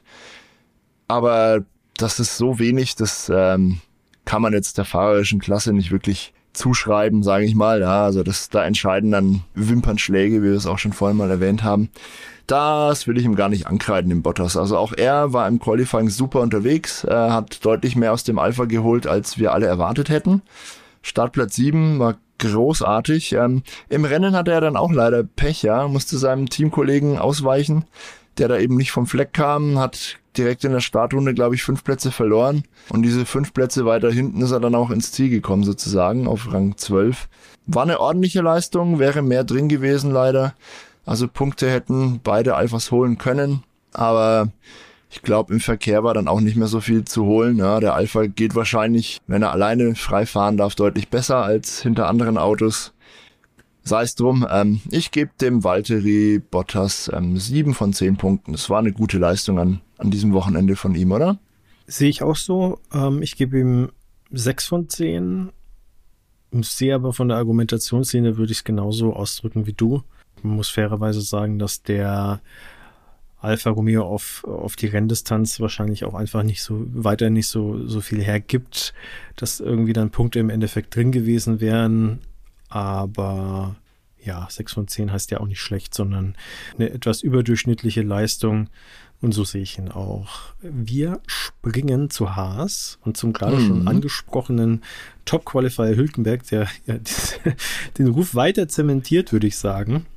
Absolut. Ja. Er hat, äh, jetzt müsste ich nochmal ganz kurz spicken, er hat im Qualifying den zehnten Platz belegt, hat es also gerade so äh, geschafft, da irgendwie vorne mitzumischen in Q3, aber ja, war im Q3, Q3, ja. Genau. Das ist ja auch äh, aller Ehren wert. Und im Rennen äh, musste er dann ja wieder mal sich durchreichen lassen, aber nicht ganz so weit, wie man es hätte vielleicht für, befürchten können, und zwar bis Platz 14. Qualifying wieder absolut großartig, ja. Ähm, auch deutlich vor dem Teamkollegen wieder gelandet. Also das Qualifying hat er wirklich drauf, der Hülkenberg. Das muss man so sagen. Wurde ihm ja auch schon mehrfach attestiert von echten Fachleuten, nicht nur von uns. Im Rennen ging es eigentlich ganz ordentlich, ja. Also mir scheint so ein bisschen, als würde Haas Fortschritte machen, was, was den Reifenverschleiß angeht. Ähm, auf so einer Strecke bei einem Rennen, das wirklich ja sehr auf die Reifen geht haben sich die Haas eigentlich ganz achtbar geschlagen, beide. Trotzdem, ja, Rang 14 klingt jetzt nicht so schlecht, aber auf die Punkte haben ihm dann weit über eine halbe Minute gefehlt noch. Also es ist schon noch ein weiter Weg zu gehen für die Mannschaft. Ich glaube, der, der Nico Hülkenberg hat auch diesmal oder im, im Rahmen des Ungarn-Wochenendes mal öffentlich ein bisschen Ansprüche angemeldet äh, und dem Team ein bisschen die Route ins Fenster gestellt, so ey Leute, das Auto muss unbedingt besser werden, sonst kommen wir da halt einfach nicht vom Fleck, äh, mach doch mal. Angesichts dieser Leistung finde ich, glaube ich, äh, sieben von zehn Punkten absolut fair.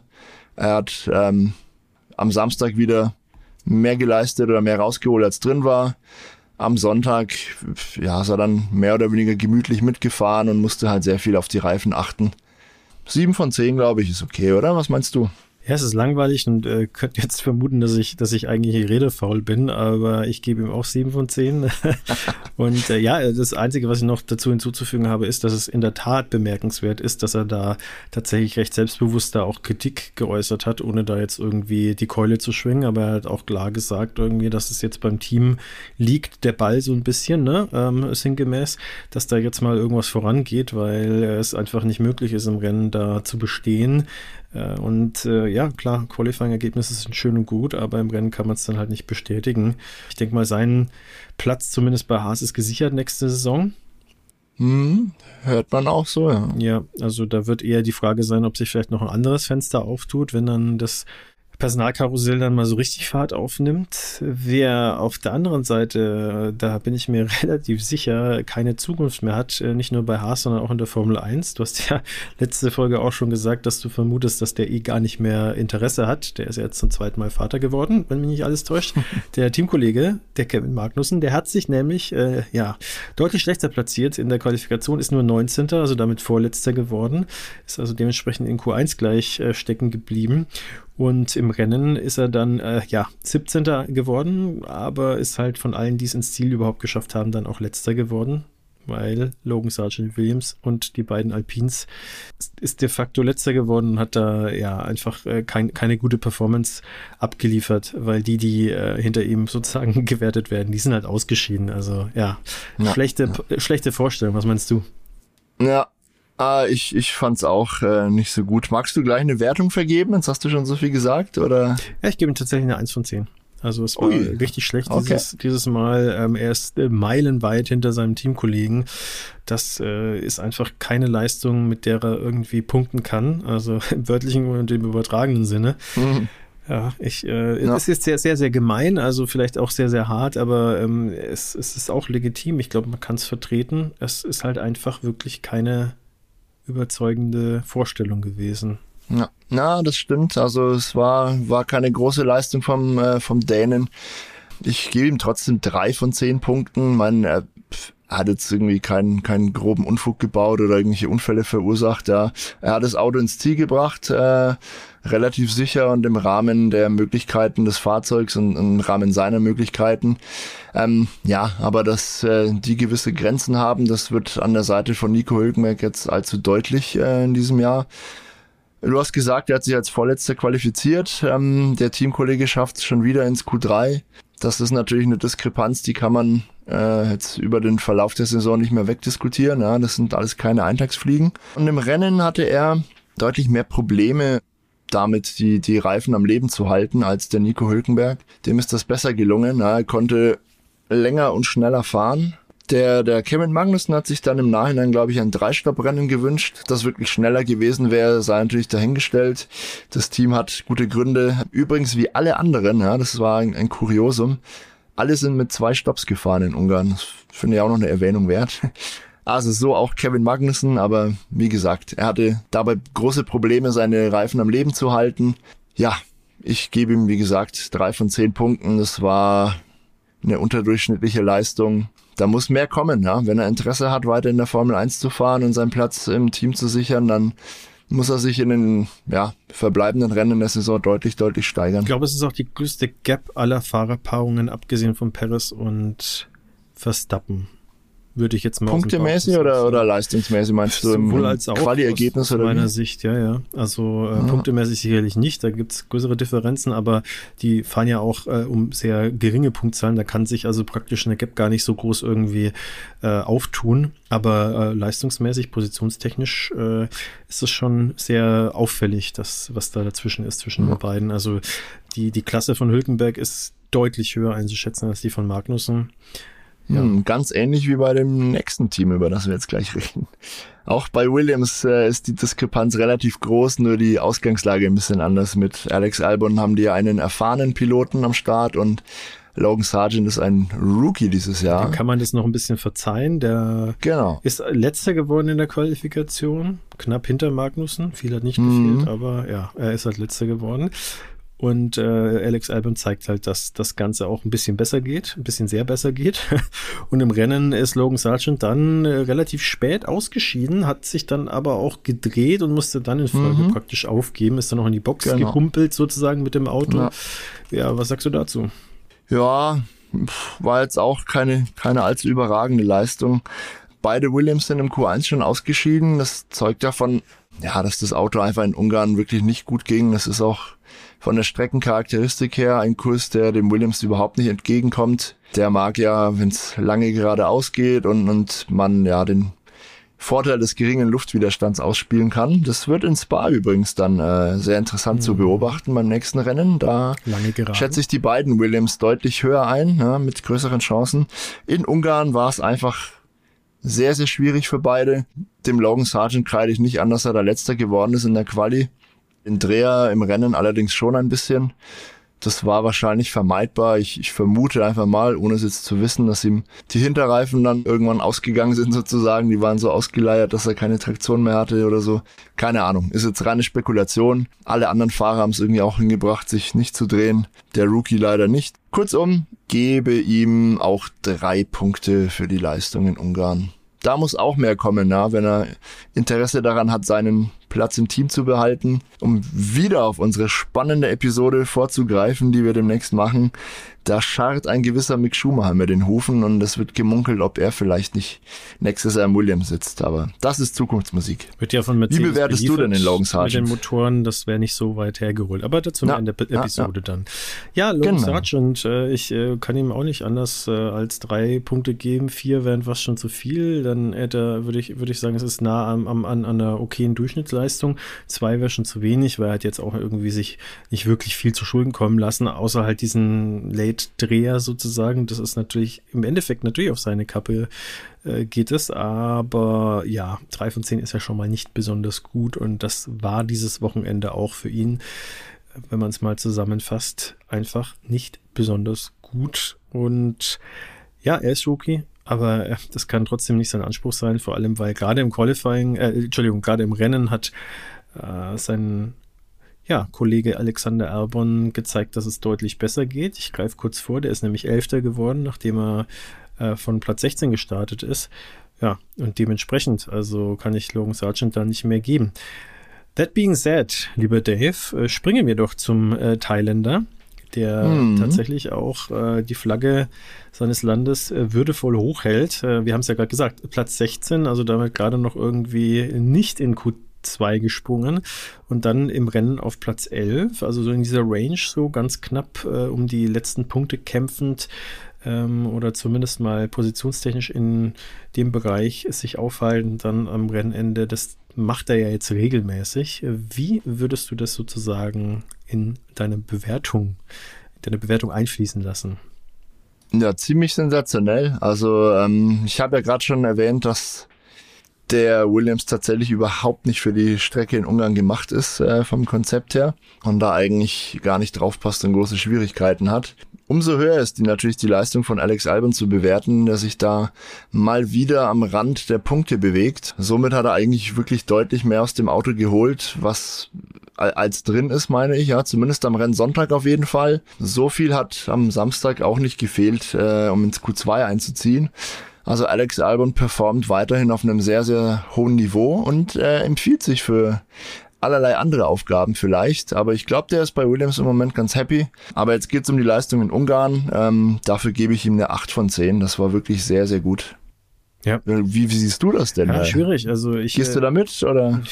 Ja, also auch da würde ich fast schon zu neun tendieren, weil es eine sehr schwierige mhm. Strecke ist und die äh, Teams, die dann da vorne, davor ihm gelandet sind, also ich meine, das ist nichts Geringeres als beide McLaren, beide Red Bull, beide Mercedes, beide Ferrari, beide Aston Martin, alles Teams, die eigentlich ja, teilweise Lichtjahre vor dem Williams sind und dann äh, hinter diesem ja, äh, 1A-Team Red Bull und den 1B 1 BB-Teams, also äh, oder 1C, also alle relativ bei, nah beieinander eigentlich, je nachdem welches Rennen wir äh, uns anschauen, die da hinter Red Bull performen, dann eigentlich Best of the Rest zu sein, das ist schon aller Ehren wert. Also ähm, ich, ich gebe ihm jetzt einfach mal, weil er sich das durch die Konstanz verdient, die 9 von 10, weil das schon echt eine Leistung ist auf einer Strecke, die dem Auto gar nicht entgegenkommt und dann trotzdem irgendwie alle anderen Teams, die leistungstechnisch ähnlich starke oder schwache, je nachdem, wie man es ausdrücken will, Autos haben, hinter sich zu lassen. Ja, ziehe ich meinen Hut vor, den ich nicht auf habe. Also von daher Alex Albon 9 von 10. Sehr Womit schön. wir schon äh, ja, bei Alpine wären und da wird es jetzt schwierig, da bin ich gespannt. Wir fangen an mit Esteban Ocon, der hat sich, ja, also genauso wie sein Teamkollege, äh, ja, äh, weiß gar nicht, wer, muss man nachschauen, wer da eigentlich äh, offiziell weiter hinten gewertet worden ist. Also Pierre Gasly ist tatsächlich letzter geworden äh, in der Wertung und davor Esteban Ocon, obwohl die ja gleichzeitig mehr oder weniger rausgeflogen sind. Und Esteban Ocon ist im Qualifying zumindest mal Zwölfter geworden. Also jetzt auch nicht das, was man von Alpine sich erhoffen würde, aber halt, äh, ja, ziemlich genau in der Mitte des Feldes. Was sagst du zum Franzosen? Ja, ich glaube, man kann direkt beide Franzosen am Aufwasch hier äh, durchprügeln leicht, ja. in diesem Fall. Die waren beide ungefähr gleich schlecht im Qualifying, ja, sind beide im Q2 raus. Gasly 15. Ja, wir erinnern uns, ähm, es waren Medium-Reifen vorgeschrieben im Q2. Ich glaube, der Alpine hat die nicht so richtig auf Temperatur gebracht. Folgerichtig sind beide Piloten im Q2 ausgeschieden na, eigentlich hätte es da weitergehen müssen, ja, wenn man sich anguckt, dass da beide äh, Alfa Romeos äh, ins Q3 eingezogen sind und ein Haas. Also den Anspruch muss Alpine schon haben, dass man diese Teams hinter sich lässt. Das war schon nicht sonderlich cool. Diese Katastrophe in der ersten Kurve, da konnten die eigentlich beide nichts dafür. Sie haben eigentlich beide alles richtig gemacht, sich ähm, links und rechts an, an Alfa Romeo von, von Joe Ganu vorbeige mogelt sozusagen, dass sie da sozusagen angeschoben und ineinander geschoben wurden, war einfach eine Verkettung von schlimmen Umständen für die zwei. Totales Desaster auf jeden Fall für Alpine, null Punkte und, und das Rennen schon de facto vorbei in, in der ersten Kurve. Ist natürlich der Super-GAU. Die Piloten können eigentlich für beide Fälle nicht sehr viel dass der Alpine die Medium-Reifen nicht anzündet, ja, das ist halt so. Ich glaube, sie haben angesichts der Umstände das Maximum herausgeholt. Und dieses Pech in der ersten Kurve, da können sie beide überhaupt nichts dafür. Es ist entsprechend schwer, ähm, da eine faire Bewertung zu finden. Aber ich glaube, äh, wenn ich beiden eine 5 von 10 gebe, also Esteban Ocon und Pierre Gasly, dann kann sich, glaube ich, niemand beschweren oder? Äh, das sage ich jetzt heute nicht zum ersten Mal, aber dem ist nichts mehr hinzuzufügen, weil allein schon eben, weil du eben das Rennen das nicht existiert hat für beide, nicht wirklich bewerten kannst, ja. Und äh, die Qualifying-Ergebnisse, die sind halt auch durchschnittlich, äh, wenn man auch äh, die, den Status des Autos irgendwie nochmal sich äh, vor Augen führt, äh, das äh, PS-technisch, wir haben es ja schon früher im Podcast erwähnt, äh, ja auch so ziemlich das, das, das schlechteste Paket hat irgendwie im Feld. Wobei PS in Ungarn jetzt wirklich unwichtig sind. Äh, richtig, aber nichtsdestotrotz, einen gewissen Effekt hat es dann trotzdem. Also da ist auch, ich glaube, bild mir ein, dass es auch beim Alpin war, dass die mit äh, extrem, was auch ein anderer Effekt ist bei dem Auto, die haben im Vergleich zu anderen Teams äh, die äh, Kühlelemente, diese Kühlrippen auf den Seitenkästen extrem ausgeprägt gehabt in dem Rennen, in der mhm. Version des Autos. Das schwankt ja bei vielen Teams so von Rennen zu Rennen, äh, wie wenig Kühllamellen sie da offen haben oder nicht. Und je weniger, desto besser, weil dann ist das Ganze glatter von der Oberfläche her und aerodynamisch nochmal besser. Auch da mhm. ist der Motor von Renault anscheinend auch nicht irgendwie State of the Art. Aber bevor ich jetzt dann hier irgendwie äh, viel rumlaber, also ich mach's kurz, auch 5 von 10 und äh, einfach nur deswegen, weil das Auto äh, momentan keine Fortschritte macht und auch nicht wirklich äh, wahrscheinlich mehr hergibt, realistisch gesehen, als eben die Qualifying-Ergebnisse, die sie dann eingefahren haben. Springen wir ganze 40 Punkte in der Konstrukteurswertung nach oben von 47 auf 87 nach Adam Riese und äh, landen bei den beiden McLaren-Fahrern, sehr gut. Und traditionell flippen wir jetzt die Reihenfolge, oder? Jetzt ja. darfst du zuerst bewerten und dann ich. Ja, genau. Äh, ich, ich sag trotzdem mal ganz kurz, wo die sich qualifiziert haben, die beiden Kameraden. Wir fangen bitte, mal bitte, an klar. mit äh, Oscar Piastri, der ist Fünfter geworden im äh, Rennen, bevor ich jetzt da irgendwie äh, das Ganze ja, vertausche. Und Vierter in der Quali, Vierter oder? in der Quali, genau.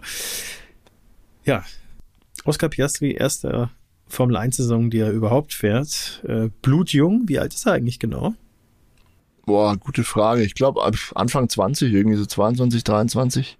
Müsste jetzt auch nachschauen, weiß ich nicht auswendig. Ja, er ist tatsächlich 22. Ja, 22. Also da kann man noch von wirklich blutjung sprechen. Äh, viel mhm. älter sind äh, ja nicht die meisten Formel 1-Fahrer, die einsteigen. Und er ist sehr, sehr reif. Das hat auch der äh, Teamchef letztens gesagt, dass ihm das, ihm das sehr imponiert, seine strukturierte Art und Weise, so ein Wochenende auch anzugehen, die Fehler mit kühlem Kopf zu analysieren und sie dann bis zum Samstag im Qualifying dann so weit auszubügeln, dass er da wirklich kaum hinter Norris ist, der jetzt schon einige Formel 1 Saisons auf dem Buckel hat.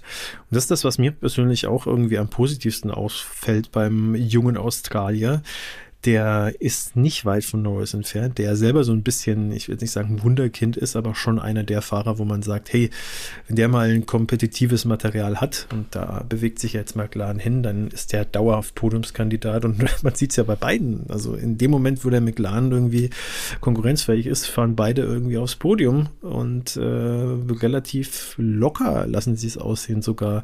Also ich sage tatsächlich Oscar Piastri mit dem im Hinterkopf, dass er eben Rookie ist und so krass performt und so nah an Norris dran ist, gebe ich ihm tatsächlich eine 10 von 10. Wow, sehr schön. Ganz so hoch würde nicht gehen tatsächlich. Ich würde ihm eine 9 von 10 geben für das Wochenende. Er hatte im Rennen ein bisschen Pech äh, mit der Strategie. Wir haben, wir haben schon drüber gesprochen. Ja, sein Teamkollege wurde ihm davor gezogen. Da hat er schon mal einen Platz verloren. Er hat dann noch einen Platz gegen Lewis Hamilton verloren, der dann auch von hinten gegen Rennende wie entfesselt gefahren ist, muss man auch zugeben. Er hatte ein beinhartes und äh, sensationell wirkendes Duell mit Sergio Perez, musste sich auch da geschlagen geben am Ende. Aber er hat sehr gut dagegen gehalten, über zwei, drei Kurven hinweg und hat seinen Platz nicht leichtfertig aufgeben wollen, wie man das auch richtig macht. Er ist dabei ein bisschen über den Randstein gekommen. Man hat ein bisschen gemunkelt, ob da sein Unterboden vielleicht das abbekommen hat. Aber ich glaube, er hat es im Post-Race-Interview auch selbst schon abgetan, gemeint, nee, nee, da war alles okay. War halt einfach gutes, hartes, faires Racing. Das mit der, mit der geistigen, mentalen Reife habe ich auch schon beim letzten Rennen ähm, erwähnt, als er da sehr vernünftig äh, gegen Max Verstappen gefahren ist in der Startrunde. Er hätte vielleicht einen Angriff wagen können auch. Wir erinnern uns, äh, Max Verstappen kam in Silverstone nicht so gut vom Fleck. Er hat direkt einen Platz gegen Lando Norris verloren und Oscar Piastri war auch zwei, dreimal dran. Aber hat dann immer zurückgezogen. Er wusste wahrscheinlich sowieso, über das ganze Rennen hinweg wird er von Max Verstappen nicht bleiben, bevor er jetzt dann eine dumme Aktion reitet. Ähm, verhält er sich lieber besonnen und fährt die Punkte safe nach Hause. Was er dann noch gemacht hat, ja, also das war großartig und ähm, auch in Ungarn ist er ein ganz, ganz starkes Wochenende gefahren, ähm, hat eigentlich alles richtig gemacht. Super imponiert hat mir auch, wie er sehr ruhig am Boxenfunk mit seinem Ingenieur gesprochen hat. Wirklich, als würde er schon seit irgendwie 20 Jahren nichts anderes machen, als Formel 1 zu fahren. Es ist ja auch für ihn, äh, gerade als Rookie, so eine Situation, so plötzlich geht das Auto, ja. Am Anfang der Saison sind die ja am Platz 17, 18 rumgefahren. Jetzt geht der McLaren auf einmal, jetzt fahren sie vorne um, um richtig dicke Punkte und um Podiumsplätze, ja. Und ja, der ist da ganz unbeeindruckt und ähm, fährt einfach seinen Stiefel runter. Imponiert mir sehr, finde ich sehr sympathisch. Ähm, ich sag mal, aus dem wird noch was werden. Ne? ja ja, dass er ein paar Plätze verloren hat, ist nicht einzig und allein seine Schuld, ist aber ein bisschen schade. Deswegen gibt's von mir, wie erwähnt, eine 9 von 10 und noch nicht, noch nicht die volle Punktzahl. Aber ich glaube fast, die würde er sich im Laufe der Saison noch irgendwann holen. Die Chancen stehen gut. Äh, wir springen zu Lando Norris, seinem erfahrenen Teamkollegen. Der hat sich auf Platz drei qualifiziert und ist im Rennen dann auf Platz zwei gesprungen. Hinter dem, ja, wieder mal raketenartig fabulösen Max Verstappen. Zu dem kommen wir dann auch gleich noch. Und äh, ja, ich würde tatsächlich es auch da kurz machen. Und ich bin heute sehr generös, aber ich sage, ähm, das geht nicht besser. Solange ein Max Verstappen das Rennen beendet, beendet der das auch auf Platz eins. Wenn nicht irgendwie alles äh, schief läuft für den äh, Niederländer. Deswegen gebe ich Lando Norris tatsächlich auch 10 von 10, weil was willst du mehr rausholen aus dem ganzen Ding, ne? Also realistisch gesehen gegen einen Max Verstappen, der äh, auch da wieder eine halbe, über eine halbe Minute Vorsprung hatte dann äh, am Schluss und wahrscheinlich sich nicht mal richtig anstrengen musste. Äh, also 10 von 10 für Lando Norris. Wie siehst du das? Ja, same hier. Also ich gebe ihm auch eine 10 von 10. Das war zum wiederholten Mal schon eine hervorragende Leistung des Briten. Ähm, Qualifying Platz drei großartig, ja.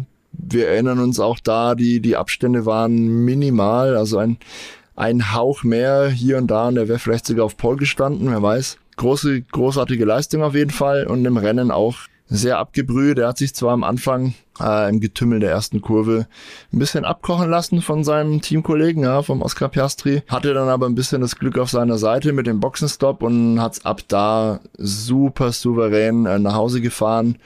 Ähm, als dann Sergio Perez gegen Rennende ange, angestürmt kam von hinten, hat er auch kühlen Kopf bewahrt und ähm, immer versucht, genug Abstand rauszufahren, dass er dann nie äh, irgendwie in die Fänge ins DRS-Fenster gerät und so weiter. Ganz, ganz großes Tennis. Ähm, dass er am Ende den Siegerpokal von Max Verstappen geschrottet hat, fließt jetzt in meine Bewertung mal nicht mit ein. Deswegen ähm, bleibt es auch von mir bei einer 10 von 10 absolut tadellose Leistung von Lando Norris. Dann kommen wir doch zu Ferrari, oder? Die hatten kein allzu berauschendes Wochenende. Ich würde sagen, fangen wir doch mal mit Carlos Sainz an. Was äh, hast du denn zur Leistung des Spaniers zu sagen an diesem Wochenende? Quali Platz 11, äh, ich glaube im Rennen Platz 8 am Ende, oder? Sehr überschaubar.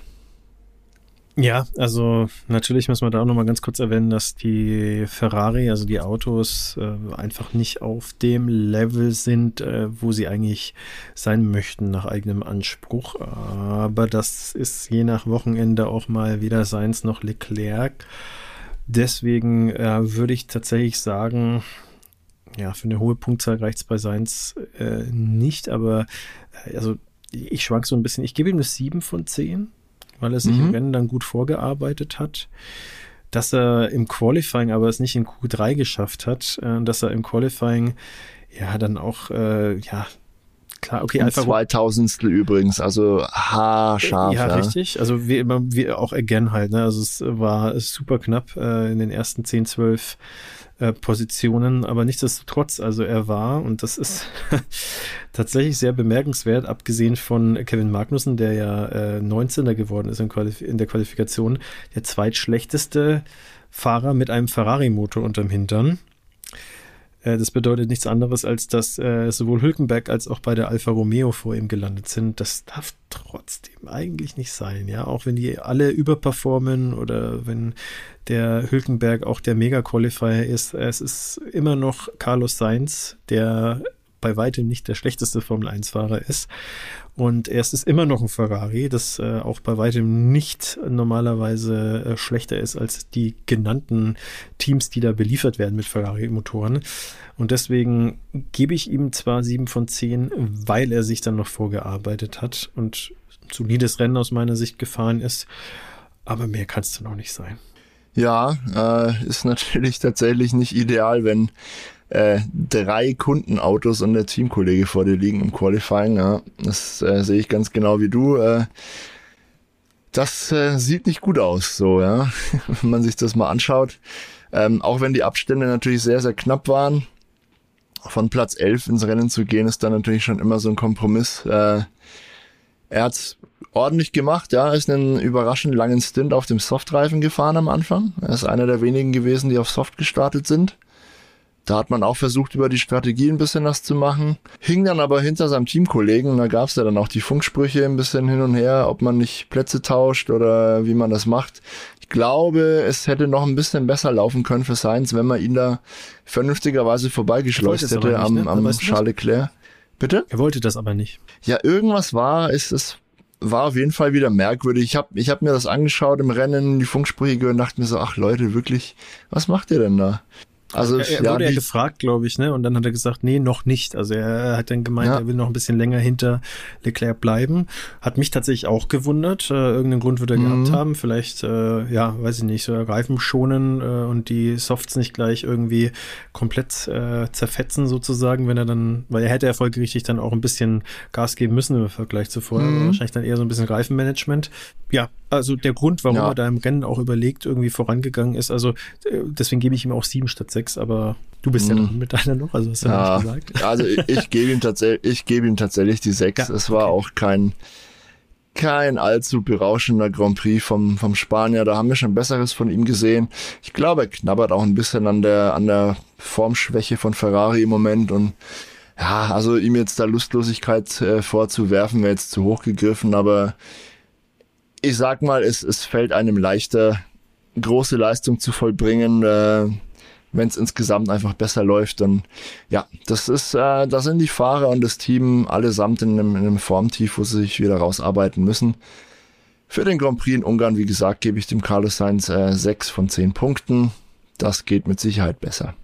Ging es denn bei seinem Teamkollegen besser? Charles Leclerc, wie siehst du das? Ja und nein. Also der liebe Charles Leclerc hat sich auf Platz 6 qualifiziert, was schon mal eine ganze Ecke besser ist als das, was äh, Sainz auf die, den Asphalt gebracht hat. Wobei auch da wieder nochmal kurz erwähnt, also es war super knapp. Und im äh, Rennen ist er dann äh, siebter geworden, also einen Platz vor ihm. Also konnte diese Position auch nicht halten. Ja, im Vergleich dazu hat es dann Sainz im Rennen schon besser gemacht. Ja, also ähm, Leclerc hat sich halt auch ein bisschen versaut mit äh, seiner 5-Sekunden-Strafe, die auf seine Kappe geht. Äh, Unruhe in Und Ferrari dem langsamen Boxstop, das darf man nicht vergessen. Der stand, glaube ich, 9 Sekunden. Ja. Da war ein Schlagschrauber irgendwie nicht ganz äh, Stimmt, das ist auch noch so ein wach. Typische Ferrari-Sachen, die dann halt leider immer wieder passieren. Also es ist ja, auch gut, dass die da direkt so einen Ersatzschlagschrauber äh, haben, äh, wie ja alle Teams, äh, denn das hätte wirklich ein Fiasko werden können sonst. Ja. Also Ferrari-Fans blutet weiterhin das Herz. Äh, ja, ich gebe ihm trotzdem 6 von 10. 7 könnte man auch noch verargumentieren. Ich äh, gebe ihm auch die 6 von 10, ja. Ähm, einfach auch vor allem wegen dieser 5-Sekunden-Strafe. Ich glaube, du machst jetzt genau andersrum, ne? Also Science 6 ja, und äh, ihm 7. So ist es, ja, ich, ja. tatsächlich. Tatsächlich sehe ich den Leclerc an diesem Wochenende einen Hauch besser, ja, trotz der Strafe. Er hatte halt einfach Pech mit dem, mit dem Boxenstopp, ja, da stand er neun Sekunden. Ähm, ich gebe dem Charles Leclerc hauptsächlich deshalb sieben Punkte und nicht sechs wie, wie seinem Teamkollegen, weil er sich einfach deutlich besser qualifiziert hat, ja. Er hat da das Maximum wahrscheinlich rausgeholt aus dem Ferrari. Das war leider auch generell nicht sehr viel an diesem Wochenende. Also der Ferrari ging in Ungarn auch wirklich nicht gut, aber ja gut, Platz 6 ist dann zumindest noch halbwegs okay und wäre eine passable Ausgangslage fürs Rennen gewesen, aber dann eben hat er sich selber ins Knie geschossen mit der Strafe und das Team hat ihm ins andere Knie geschossen mit dem langsamen Boxenstopp. Dann äh, ja, ist halt ist halt schwierig, dann deutlich mehr als einen siebten Platz rauszuholen. Immerhin, es gab ein paar Punkte und sie sind immerhin beide äh, beide Ferrari sind vor beiden Aston Martin geblieben, zu denen wir jetzt kommen, wenn mich nicht alles täuscht, oder? Richtig. Wollen wir direkt mit Lance Stroll weitermachen? Ja, lass uns mit Lance Stroll weitermachen und der hat das. Platz 14 im Quali, relativ mau und im Ziel am Ende, glaube ich, Rang 9 oder 10? 10, Rang, Rang 10. 10. Genau. Mhm. Also hat sich da vorgearbeitet. Ja, schwierig, schwierig, schwierig. Beide, schwierig. beide Alpinen waren vor ihm und sind ausgefallen. Nee, Quatsch. Pierre Gasly war 15. Ja, also, also einen, einen Platz hat er geschenkt ja. bekommen. Ja. Muss aber fairerweise mhm. auch sagen, ähm, dass er dann äh, relativ nah an Fernando Alonso dann war. Der ist ja, das können wir vorwegnehmen, Neunter geworden. Also praktisch mhm. sozusagen Doppelzieleinlauf und äh, er ist ja, zwar überrundet knapp worden. Knapp fünf Sekunden, ja. Aber anders als Alonso, der nicht überrundet worden ist, aber so weit war für Alonso die Überrundung auch nicht mehr entfernt. Und dementsprechend äh, muss man halt auch schon äh, festhalten, fairerweise, dass äh, Lance Stroll ein solides Wochenende gezeigt hat, weil wenn Alonso da nicht viel weiter äh, nach vorne kommt, äh, Abstand war dann nicht mehr so groß im Rennen, dann äh, muss man ihm das schon auch irgendwo zugute schreiben, wobei natürlich äh, das Fragezeichen. Ich glaube, ich musste dich gleich korrigieren. Der Abstand war doch im Ziel rund 20 Sekunden zwischen den beiden. Doch so viel, ja? Ja, ja, ja. Tatsächlich. Das ist doch ein bisschen mehr, als du in Erinnerung, in Erinnerung hattest, scheinbar. Kann es sein, weil 1,15 äh, was waren denn dann die Rundenzeit? Alonso Gut, hat ja Rückstand von 1,15 und bin jetzt fälschlicherweise genau. davon ausgegangen, dass der dann direkt sozusagen gerade überrundet worden ist, ja. Nee, nee. Ja, ja nee, nee, richtig, okay. Dann lag ähm, doch viel dazwischen tatsächlich. Dann äh, gestehe ich meine Schande zurück. ein und äh, ja, gestehe ich meine Schande ein. Ich habe es auch gerade erst nachgeschaut, ja. ja. Nee, aber guter Punkt. Äh, das äh, schneide ich auch nicht raus, so viel Anstand habe ich, ja, wenn ich so Blödsinn zusammenfasel. Sehr gut. Äh, ja, nee, ähm, also ähm, nichtsdestotrotz, also es ist ähm, von der Position her ist es ja nicht weit weg, das hätte ja auch anders ausschauen können.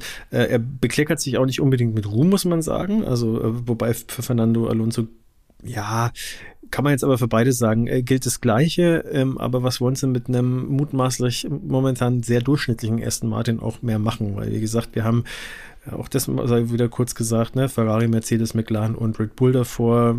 Das ist halt schon auch eine Hausmarke jeweils. Äh, ich, ich sag mal so, um es kurz zu machen, ähm, äh, Lance Stroll hat besser performt als in den äh, meisten Rennen, die er so in jüngerer Vergangenheit äh, abgeliefert hat. Und dementsprechend würde ich ihm da jetzt mal eine 6 von 10 geben. Mhm. Wie siehst du es? Cool. Ähm, ja, im Prinzip ganz genauso. Ich gebe ihm auch eine 6 von 10. Ähm, er hat am Start profitiert, ja. Ähm, ein Alpine ist ihm quasi sozusagen als Gegner weggefallen. Beide Alfa Romeo sind ihm weggefallen als Gegner darf man auch nicht vergessen. Und der Nico Hülkenberg ist ihm natürlich dann auch mit dem zwar verbesserten, aber immer noch sehr hohen Reifenverschleiß am Haas, äh, ja, weggefallen. Äh, und somit hat er dann vier Plätze gewonnen. Er hat dann den zehnten Platz und einen Punkt verteidigt, äh, mehr aber auch nicht, ja. Im Qualifying wieder eine Klatsche eingesteckt gegen Alonso. Ja, mäßige Leistung, leicht überdurchschnittlich vielleicht, weil wie du sagst, die Formkurve vielleicht äh, einen Hauch wieder nach oben zeigt für, für Lance Stroll. 6 von 10, da mache ich's kurz diesmal. Alonso, was gab's zu Alonso zu sagen? Ja, Alonso im Rennen Achter geworden. Ja, Entschuldigung, nee, im, Neunter, im Qualifying Neunter, Achter genau. geworden, genau. Genau, Qualifying Achter, im Rennen Neunter. Ja, also da hat er natürlich, sagen wir mal, so ein bisschen davon profitiert, dass äh, die Alphas da sich am Anfang gleich so ein bisschen mit anderen Problemen auseinandersetzen mussten, äh, als äh, da irgendwie die Punkte zu sichern. Das war dann mhm. relativ schnell ausgeträumt. Da hat er natürlich so ein bisschen von profitiert. Seine Alonso-Magie hat er auch nicht so wirklich äh, wirken lassen können an diesem Wochenende. Das Team stagniert nicht nur, sondern bewegt sich momentan gefühlt so ein bisschen zurück oder die Konkurrenz überholt Aston Martin gerade links und rechts ja, im, auch da im wörtlichen und im übertragenen Sinne schwierig. Also ich würde ihm tatsächlich auch eine 6 von 10 geben. Ähm, auch unter anderem deswegen, weil er eben schwer einzuschätzen ist gerade, weil sich momentan leistungstechnisch bei den Autos, also bei den Teams gerade extrem viel bewegt und man da halt einfach nicht so wirklich sagen kann, also ob er jetzt vielleicht auch zusätzlich in einem Formtief ist oder nicht. Ich sag mal, ich glaube, er ist, ist weiterhin auf einem hohen Level, aber kann es halt einfach nicht so zeigen wie bisher, weil das Auto einfach nicht mehr so das ist, was es am Anfang der Saison in Relation zum Rest war. 6 von 10 von mir für Alonso. Alles klar. Ich gebe dem Alonso eine 7 von 10, ähm, einfach weil er im Qualifying äh, in Relation zu seinem Teamkollegen doch deutlich äh, besser war und weiter vorne platziert. Gut, man muss natürlich sehen, er wurde im, im Rennen kassiert von klar Sergio Perez, äh, von dem George Russell, von äh, Carlos Sainz. Die haben ihn alle im Rennen in irgendeiner Form überholt. Charles Leclerc ist trotz des langsamen Boxenstops und der Strafe vor ihm geblieben. Ah, ja, aber ich glaube, wie du sagst, ja, der Aston Martin ist einfach weit nach hinten gerutscht ähm, im Vergleich zu den Konkurrenten. Ich glaube aber auch, dass der Alonso weiterhin voll motiviert ist und das Maximum rausholt. Aber das Maximum war einfach in diesem Rennen ein neunter Platz. Da bekleckert man sich nicht mit Ruhm, ja, über eine Minute 15 Rückstand auf die Spitze. Das ist natürlich enorm, ja, eine ganze Menge. Sieben von zehn Punkten von mir für Alonso war okay. Und weiter geht's. Ähm, wo geht's denn weiter? Mercedes, so Mercedes jawohl, sehr gut. Na, so schnell sind wir nicht. Wir kratzen schon fast an der Zwei-Stunden-Marke wieder. Lass uns Mercedes und Red Bull schnell abfrühstücken. Lewis Hamilton, go, go, go. Ja, Lewis Hamilton äh, ist äh, im Rennen Vierter geworden und äh, ja, war auf Pole gestanden.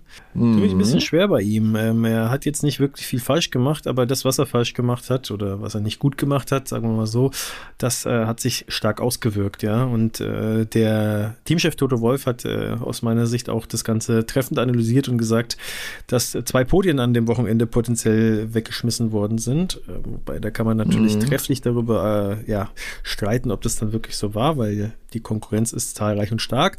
Äh, in Hamiltons Fall war es halt wirklich der Start, der das Podium gekostet hat.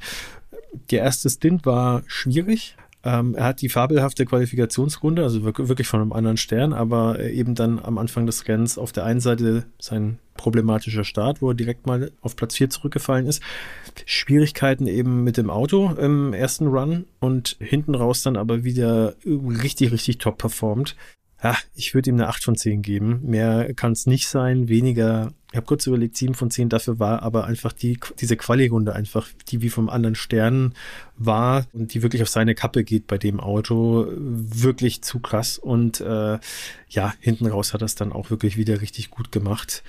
Er hätte wirklich aus meiner Sicht äh, des Podiums sich sichern können. Interessanterweise ähm, auch relativ spät noch das, die Möglichkeit gehabt, was mich ein bisschen gewundert hatte. Der letzte Boxenstopp, den haben sie sehr lang rausgezögert. Äh, da waren die McLaren irgendwann äh, an der Box und äh, er hat auf ja, Piastri mit sieben Meilenstiefeln aufgeschlossen, war da irgendwie plötzlich von zehn auf drei, unter drei Sekunden fast sogar schon oder knapp drei Sekunden dran. Und dann äh, ist Piastri in die Box gegangen und Hamilton haben sie noch eine ganze Weile draußen gelassen. Habe ich am Anfang gar nicht verstanden, weil ich mir dachte, also der, die Gap allein schon, äh, wenn Piastri mit frischen Reifen drauf ist, hätte eher mit einem Undercut gerechnet. Die wird schon richtig groß werden ähm, und je länger man wartet, desto länger ist er mit den schlechten Reifen draußen. Äh, Gedankengang, den ich dann hatte, war, vielleicht äh, wissen sie ein bisschen mehr, äh, ob das gebrauchte Reifen sind oder wie frisch die sind und wissen natürlich auch um ihren eigenen Reifensatz und äh, spielen dann so ein bisschen sozusagen darauf, dass äh, je länger man halt wartet für eine gewisse Zeit, der Unterschied zu den gebrauchten Reifen dann noch größer ist und er dann vielleicht dann im Verhältnis hinten raus nochmal stärker aufholen kann. Das ist ja auch so ein bisschen dann passiert. Also er hat dann hinten raus nochmal äh, auch wieder aufholen können, aber es hat halt einfach auch nichts gebracht. Hat auch äh, Toto Wolf dann im Nachhinein auch gesagt, dass das so ein bisschen einer der Gedankengänge war. Redeschwall ist jetzt vorbei. es hat ja auch nichts geändert am, am Ergebnis. Und die 8 von 10 dementsprechend, ja, bleiben dann auch bestehen bei mir. Wie siehst du es? Mhm. Ähm, ja, ich gebe ihm auch eine 8 von 10. Äh, auch hauptsächlich wegen dieser großartigen Pole-Runde am Samstag. Ja, im Rennen er sich, wie gesagt, am Start nicht mit rumbekleckert, hat dann mehr oder weniger im ersten Stint, ähm, ja, das Rennen sozusagen verloren oder das, das mögliche Podium auf jeden Fall verloren. Er hat es ein bisschen umgekehrt gemacht wie Max Verstappen, da werde ich aber gleich nochmal was erzählen ähm, vom Setup her. Also ich hatte das Gefühl, der Mercedes ging am Samstag besser als am Sonntag. Das hat, glaube ich, Lewis Hamilton auch bestätigt, dass er am Sonntag bisschen Probleme mit der Balance hatte. Trotzdem, also das Qualifying war, war eine glatte 10 von 10 auf jeden Fall, wenn man das separat bewerten würde. Ähm, Im Rennen war es dann eher durchschnittlich. Ja, macht in Summe auch bei mir eine 8 von 10. Fand ich trotzdem erfrischend zu sehen, dass er da wieder vorne mitspielt auf jeden Fall. Und ich glaube, das tat auch ihm gut und der Mannschaft ebenso. Aber kommen wir noch mal zu seinem Teamkollegen George Russell. Qualifiziert auf 18, wir haben es hinlänglich erklärt und hat dann eine ziemlich sensationelle Aufholjagd hingelegt am Sonntag und ist dann am Ende des Tages auf Rang 6 ins Ziel gekommen. Also nur zwei Plätze hinter äh, Lewis Hamilton. Wie bewertest du die Leistung? Ja, also praktisch den umgekehrten Weg gewählt wie Hamilton, ohne das jetzt natürlich mhm. zu wollen. Äh, ich äh, würde ihm, also Rennleistung muss, müsste man ihm ja fast eine 10 von 10 geben, aber mhm. da die Rennleistung ja auch ein Stück weit nur deswegen so zustande gekommen ist, weil er halt sich durchs Feld pflügen musste und weil er halt im Qualifying und es geht schon, also teilweise sicherlich auch aufs Team, wann man die Leute rausschickt und das ist auch bei Mercedes, ich weiß nicht, wie es dir geht, aber ich finde, die schicken teilweise in dieser Saison die, ihre Fahrer auch echt oft sehr knapp und spät raus. Also da war ich mhm. sehr oft irgendwie schon ein bisschen aufgewühlt. Ich halte es ja mit Hamilton so ein bisschen ähm, und das hat mich schon Nerven gekostet. Äh, und äh, Russell geht es da nicht viel besser. Die fahren ja oft auch relativ zeitnah gemeinsam raus. Ja, ähm, und äh, trotzdem muss ich sagen, das mit dem Qualifying, das geht schon auch gutes Stück trotzdem auf seine Kappe.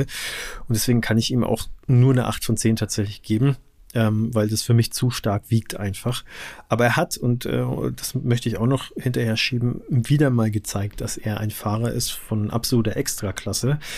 Und äh, den Fehler, den hat er gut ausgebügelt, besser nachdem er den Fehler gemacht hat im Qualifying, nachdem es halt auch gleichzeitig unglücklich gelaufen ist, war ja nicht nur ein reiner Fehler, ähm, hätte man da nicht besser recovern können äh, auch höher einzuschätzen, da kommen wir gleich dazu, als das, was Paris veranstaltet hat, äh, obwohl der auch super Aufholjagd wieder gezeigt hat. Ja, dementsprechend würde ich würde ihm gerne mehr geben, aber in dem Fall 8 von 10, glaube ich, ja, muss es einfach sein aus meiner Sicht. Wie siehst du es?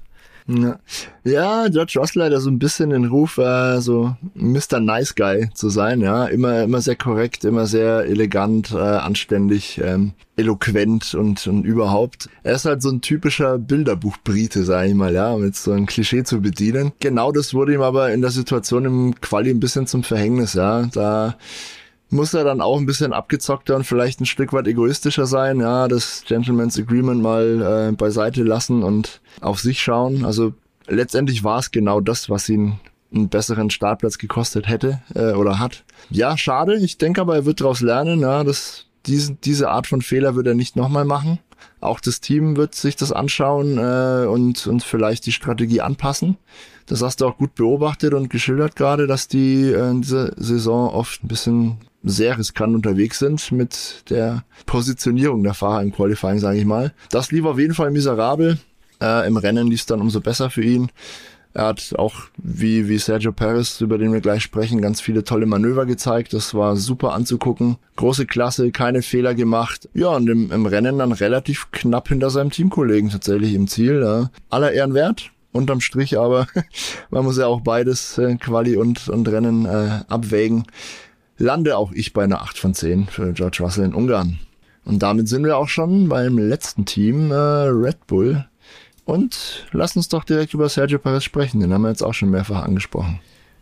Ja, der gute Sergio hat sich auf Platz 9 qualifiziert und ist dann noch aufs Treppchen gefahren Mhm. Eigentlich fast die optimale Ausbeutepunkte technisch. Drei Punkte mehr hätte er noch holen können. Dann wäre die Verstappenmauer aufgetaucht und die wird er nicht überspringen können. Äh, außer wenn er wieder Nicht zum, überspringen dürfen vor allem. Ja, außer wenn er zu, zu, zu seiner Topform von Anfang der Saison äh, wieder mal findet. Äh, das mhm. glaube ich aber fast nicht irgendwie. Würde es ihm wünschen, aber ich wage es schwer zu bezweifeln, äh, allein schon, weil Verstappen irgendwie jetzt seine Ausnahmeform absolut zementiert hat. Ja, schwierig. Also er hat wieder mal eine tolle Aufholjagd gezeigt und er hat, obwohl er es diesmal in Q3 geschafft hat, schlechter der Q3 eigentlich fast nicht absolvieren können mit dem neunten Platz. Klar, es war wieder super eng, aber auch da, also müssen wir uns in Erinnerung rufen, dass ein Max Verstappen auf, nicht auf Platz eins dieses Mal war, sondern auf Platz zwei, aber halt eine ganze Ecke vor ihm im Grid wieder gelandet ist. Ja, so gesehen, der Abstand war natürlich in der Tat relativ gering, wenn man jetzt mal die ersten, wie wir es schon gesagt haben, die ersten zehn, aber trotzdem, ich glaube, vier Zehntel insgesamt. Also einfach nicht, nicht das, was man von ihm erwarten kann. In der Summe ist es zu wenig. Was heißt das jetzt für die Bewertung? Bevor ich hier lange weiter schwafel. Ich gebe ihm tatsächlich nur eine 6 von 10. Wieder gute Aufholjagd, oh. aber Top-Auto, er muss es bringen. Und ja, es ist kein Überhol, äh, keine Überholstrecke, es ist schwierig, aber auch da, der Red Bull ist einfach eine Rakete. Rocket Ship, Spaceship, wie es manche nennen. Und äh, hm. also auch wenn er es jetzt in Q3 geschafft hat, es ist, man erwartet da einfach mehr und ja, gut, gut, gut zurückgekommen, fast noch das Maximum an Punkten aber trotzdem 6 von 10, was ja auch nicht heißt, dass es schlecht ist, aber es ist auch nicht wieder eine Topleistung gewesen, finde ich. Siehst du es? Hm. Ah, ich sehe es ein bisschen optimistischer als du vielleicht. Wir dürfen nicht vergessen, äh, das Wochenende ging ja furchtbar los für ihn. Er hat äh, im ersten freien Training nach drei, vier Minuten schon seinen frisch abgegradeten Red Bull in die Leitplanke gesetzt und zerstört. Da dachte ich schon, äh, Helmut Marko explodiert gleich und schmeißt den noch während des Rennwochenendes irgendwie raus. Aber er hat sich dann ganz gut rehabilitiert. Ja, die übrigen freien Trainings waren dann sehr ordentlich und im Qualifying ist er endlich wieder ins Q3 gekommen. Das war schon äh, versöhnlich, ja, auch wenn, wenn er dann nur Neunter geworden ist. Die Abstände waren ja, wie wir schon mehrfach betont haben, minimal. Und er hat am Sonntag dann beinahe das Maximum noch rausgeholt, ist ein sehr, sehr gutes Rennen gefahren. Und äh, was mir am meisten imponiert und gefallen hat an seiner Vorstellung am Sonntag, ähm, ist mit, mit welcher Kompromisslosigkeit und Entschlossenheit er da gefahren ist. Äh, man hat gesehen, der hat richtig Bock wieder, ja, der hat Biss irgendwie, äh, er hat eine, einen guten Bezug zum Auto, ja, er fühlt das irgendwie ein bisschen mehr und traut sich auch wieder richtig, ja, also auch ganz, ganz mutige offensive Manöver. Über das Duell mit Piastri haben wir zum Beispiel schon gesprochen, aber eigentlich war jedes Überholmanöver ähm, sehenswert und erinnerte in, in der Art und Weise, wie er da an den Kontrahenten vorbeigezogen ist, auch ein bisschen an Max Verstappen, muss ich sagen. Und das gibt mir ein bisschen Hoffnung, dass, dass Sergio Perez jetzt wieder in die richtige Spur findet ähm, und dass der ja, dass der Formtrend bei ihm nach oben zeigt. Das wird er freilich jetzt bestätigen müssen in den kommenden Grand Prix, aber bin da ganz zuversichtlich und bewerte seine Leistung an diesem Wochenende auch entsprechend hoch äh, mit einer 8 von 10. Nicht schlecht. Und dann bleibt uns nur noch der liebe Max Verstappen. ja, also. Äh, Welche Argumente finden wir heute? Ja, also er hat die Pole nicht geschafft. okay. Um ganze Dreitausendstel. Ja. Ja, also das ist äh, ja, wenn mal, wenn man in Hamilton bei einer Strecke, die vielleicht jetzt nicht die absolute Red Bull Dominanz irgendwie vielleicht auf eine Runde und das hat man ja auch an dem Wochenende gesehen ähm, zum Vorschein bringt, äh, dann kann es schon mal passieren. Ne? Also äh, das ist einer wie Alonso oder Verstappen auch selbst, einer der Ausnahmefahrer, wenn bei dem mal alles zusammenfällt äh, und es eine Strecke ist, wo es vielleicht nicht ganz so sehr ins Gewicht fällt auf eine Runde, dass der Mercedes dann schon das klar schlechtere Auto ist, dann kann auch Max Verstappen mal die Pole verpassen. Danach hat er dann wieder gezeigt, dass er Extraklasse ist, dass das Auto Extraklasse ist, dass auch das Upgrade, das erstmal in der Qualifikation noch so ein bisschen Probleme gemacht hat. Er hat dann übers Wochenende gesagt, äh, eigentlich andersrum, wie es bei Hamilton der Fall war, dass er in der Qualifikation starke Probleme hatte mit der Balance. Das Auto hat sich überhaupt nicht richtig angefühlt und im, nach dem Rennen hat er gesagt, zwar im Rennen hat sich super angefühlt. Das äh, freut mhm. die Konkurrenz nicht, das frustriert. Man hat vielleicht so ein bisschen gehofft, dass es jetzt vielleicht mit dem Upgraden so ein paar ja, Fehleinschätzungen vielleicht sogar äh, geben würde bei Red Bull, dass man sich da verkalkuliert hat, aber Pustekuchen. Max Verstappen ist äh, ja wahrscheinlich, also finde ich sogar noch dominanter als jetzt die letzten Rennen. Im Rennen natürlich wieder unantastbar. Dementsprechend, äh, ja, was will er mehr machen? Ne? Also das, das bisschen, was da an Qualifying äh, oder Malus sozusagen aufgetaucht ist, da kann er eigentlich nichts dafür. Sowas passiert. Muss ihm fast 10 von 10 geben, auch wieder, ne? Und nochmal kurzer Exkurs, Team auch wieder perfekt, Boxenstops vom anderen Stern ich gebe ihm 10 von 10, was soll ich machen? Also, Max Verstappen ist eine Klasse für sich, also muss man einfach anerkennen. Ja. Also, ich gehe mit, ja, ich gebe ihm auch eine 10 von 10. Ähm, die hauchdünne Niederlage gegen Lewis Hamilton im Qualifying, die ähm, geht zu großen Teilen auf das Konto der, der Philosophie, die das Team beim Setup gewählt hat. Aber man hat sich relativ bewusst ähm, für ein Setup entschieden, das am Sonntag funktioniert und hat dafür Samstag mehr oder weniger geopfert. Es hätte trotzdem ja beinahe geklappt mit der Pole, also es war wirklich 3000, das sind ja nichts. Man hat aber auf jeden Fall versucht, bei der Fahrzeugeinstellung so vorzugehen, dass ähm, das Auto am Sonntag gut funktioniert, dass die Reifen über die Distanz kommen ohne Probleme, was natürlich bei, bei einem Hitzerennen und einem anspruchsvollen Kurs für die Reifen, wie, wie der Ungaroring nun mal einer ist, ja, sehr wichtig ist. Also das Team lässt sich da auch überhaupt nicht aus der Ruhe bringen. Die wissen schon, was sie da machen. Äh, und Max Verstappen hat das ja auch direkt auf den ersten Metern alles sowieso gerade gerückt, was die Startposition angeht. Er hat sich sofort am Lewis Hamilton vorbei äh, gesetzt und ab da war eigentlich das Rennen gelaufen. Er war für alle unantastbar. Er hat mit einem riesigen Vorsprung von weit über 30 Sekunden gewonnen. Und das auf einer Strecke, die eigentlich dem Red Bull gar nicht so liegt. Ja, es gibt wenig DRS-Zonen. Der starke Honda-Motor kann da kaum seine Vorteile ausspielen. Also ich, mir, mir ist schon fast ein bisschen Angst und Bange vor dem nächsten Rennen. Ich glaube, wenn, wenn er so richtig Bock hat und, und fahren darf, wie, er, wie das Auto hergibt, dann überrundet er in Spa, glaube ich, jeden. Tja, also ich habe die Hoffnung aufgegeben, dass äh, jemand anders irgendwie Rennen gewinnen kann in dieser Saison, dann soll's Red Bull halt einfach machen, sollen sie alle Rennen gewinnen und dann haben sie diesen Rekord für die Ewigkeit und ab dann ist aber auch Ruhe, ab 2024 will ich dann wieder spannende Formel 1 sehen. Ähm, nee, also in, in dieser Verfassung sowohl vom Team als auch von Max Verstappen geht's fast nicht anders. Ja, man muss einfach damit rechnen, dass er den Rest der Saison weiter so wegdominiert, wie er das bisher getan hat. Glatte 10 von 10. Ähm, Mehr kann ich dazu nicht sagen.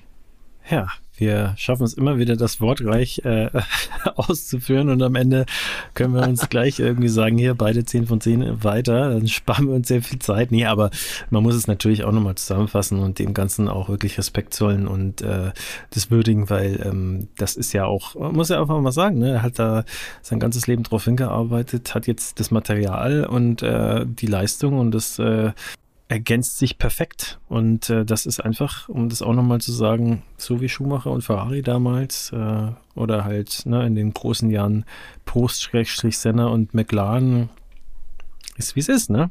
Ähm, willkommen. Ja, den Rekord haben sie ja jetzt eingestellt, ne? Das darf man auch nicht vergessen. Ja. Der legendäre McLaren MP44 aus der äh, Saison 1988. Und eine Sache. Gilt ja allgemein als stärkstes Auto bisher und hat äh, 15 von 16 Rennen damals gewonnen und unter anderem 11 am Stück. Das hat Red Bull jetzt überboten. Ja. Red Bull hat jetzt 12 Rennen am Stück gewonnen und sind damit einzig, äh, einziger Rekordhalter und können diese Serie noch ausbauen. Also mir wird wirklich Angst und Bange. Soll ich dir noch was sagen? Das weißt du wahrscheinlich. Aber was hat äh, George Russell damit zu tun? Womit? Dass es äh, zwölf aufeinanderfolgende Siege sind. Naja, er war wahrscheinlich der letzte Nicht-Red Bull, der gewonnen hat und, in Brasilien, ohne oder? ihn wären es inzwischen 22. das Alter. ist heftig. Uff. Ja. Uff. Ja, ja damit äh, machen wir jetzt mal einen Schlussstrich drunter und bevor wir jetzt sozusagen das Ganze abmoderieren, haben wir noch eine Zuschauerfrage. Eine Hörerfrage. Zuhörerfrage. Ich greife schnell mal vor ja. auf unseren YouTube-Kanal, der demnächst dann auch kommen wird, äh, ab September voraussichtlich. Was sagt denn unser Zuhörer? Ja, welcher Zuhörer? Hörerfrage. Ah, das ist ganz cool. Der Lukas, einer unserer Instagram-User. Servus Lukas, Gruß an dich geht raus. Ähm, hat uns eine interessante Hörerfrage gestellt, die tatsächlich aber überhaupt nichts mit dem Ungarn Grand Prix zu tun hat und die komplett losgelöst ist von allem. Und zwar, der Lukas möchte gerne wissen, seine Frage lautet im Wortlaut. Jungs, glaubt ihr, Hockenheim 2019 war das verrückteste Rennen der letzten 20 Jahre? Und dazu müssen wir uns mal ein bisschen ins Gedächtnis rufen, was denn damals überhaupt passiert ist. Also es war definitiv eines der verrücktesten Rennen, Lukas, so viel kann ich dir sagen. Da ging's hoch her. Wir erinnern uns, Hockenheim 2019 war ein von Regen geprägtes Rennen. Es gab viele dramatische Szenen, an die du dich wahrscheinlich nicht so gerne erinnern wirst, Sebastian. Beide Mercedes damals mit einer Sonderlackierung äh, im Stile der, der Ursilberpfeile aus den 50ern gehalten, haben sich damit ein ziemliches äh, ja, Ei gelegt, kann man ja sagen. Es war einfach ein schlechtes Omen für das Team. Es ging drunter und drüber. Ähm, Lewis Hamilton hat sich mal einen Frontflügel abgefahren. Walter Bottas ist ausgeschieden mit einem Unfall, hat sich daraus gedreht. Überhaupt gab es einfach unfassbar viele Dreher, Ausrutscher.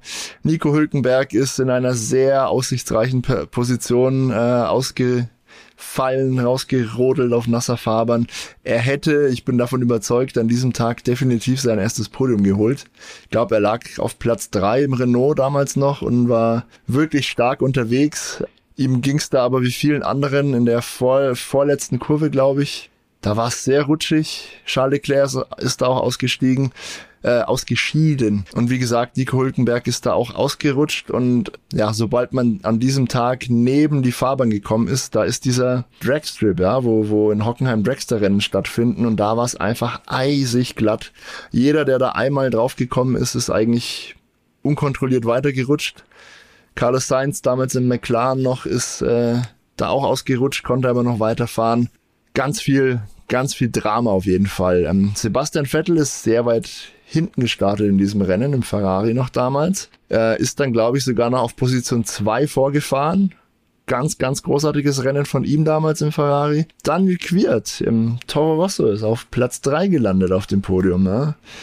Auch das spricht Bände über das Maß an Chaos und Drama, das in diesem Rennen passiert ist. Er gewonnen hat und das ist ein bisschen die Parallele oder der, der Bogen zu heute. Allem zum Trotz Max Verstappen auch er hat sich mal gedreht im Rennen, ist aber auf der Strecke geblieben, hat den Motor am Laufen gehalten und hat eigentlich allen Gefahren und allem Drama getrotzt und hat da einen ja ungefährdeten Sieg eingefahren. Das nur kurz als äh, Recap. Vielleicht klingelt es bei dir jetzt auch wieder, Sebastian. Ich weiß nicht, ob du das Rennen überhaupt gesehen hast damals. Was ist denn deine Erinnerung daran oder hast du keine oder wie sieht's aus? Ich habe es tatsächlich nicht gesehen. Was? Ja. Was ich, was ich das Rennen wurde übrigens von Formel 1-Fans zum, ich glaube, spannendsten Rennen der Dekade 2010 bis 2019 gekürt in einer Umfrage. Ja. Das ja, solltest du also, dir auf jeden Fall mal reinziehen. Ja, also in, in voller Länge gerne. Ich habe mir die Zusammenfassung dann äh, an, angeschaut. Also jetzt auch nochmal, um meinen äh, Gedanken aufzufrischen sozusagen. Aber ähm, was, was ich jetzt so ein bisschen mit reinbringen wollte,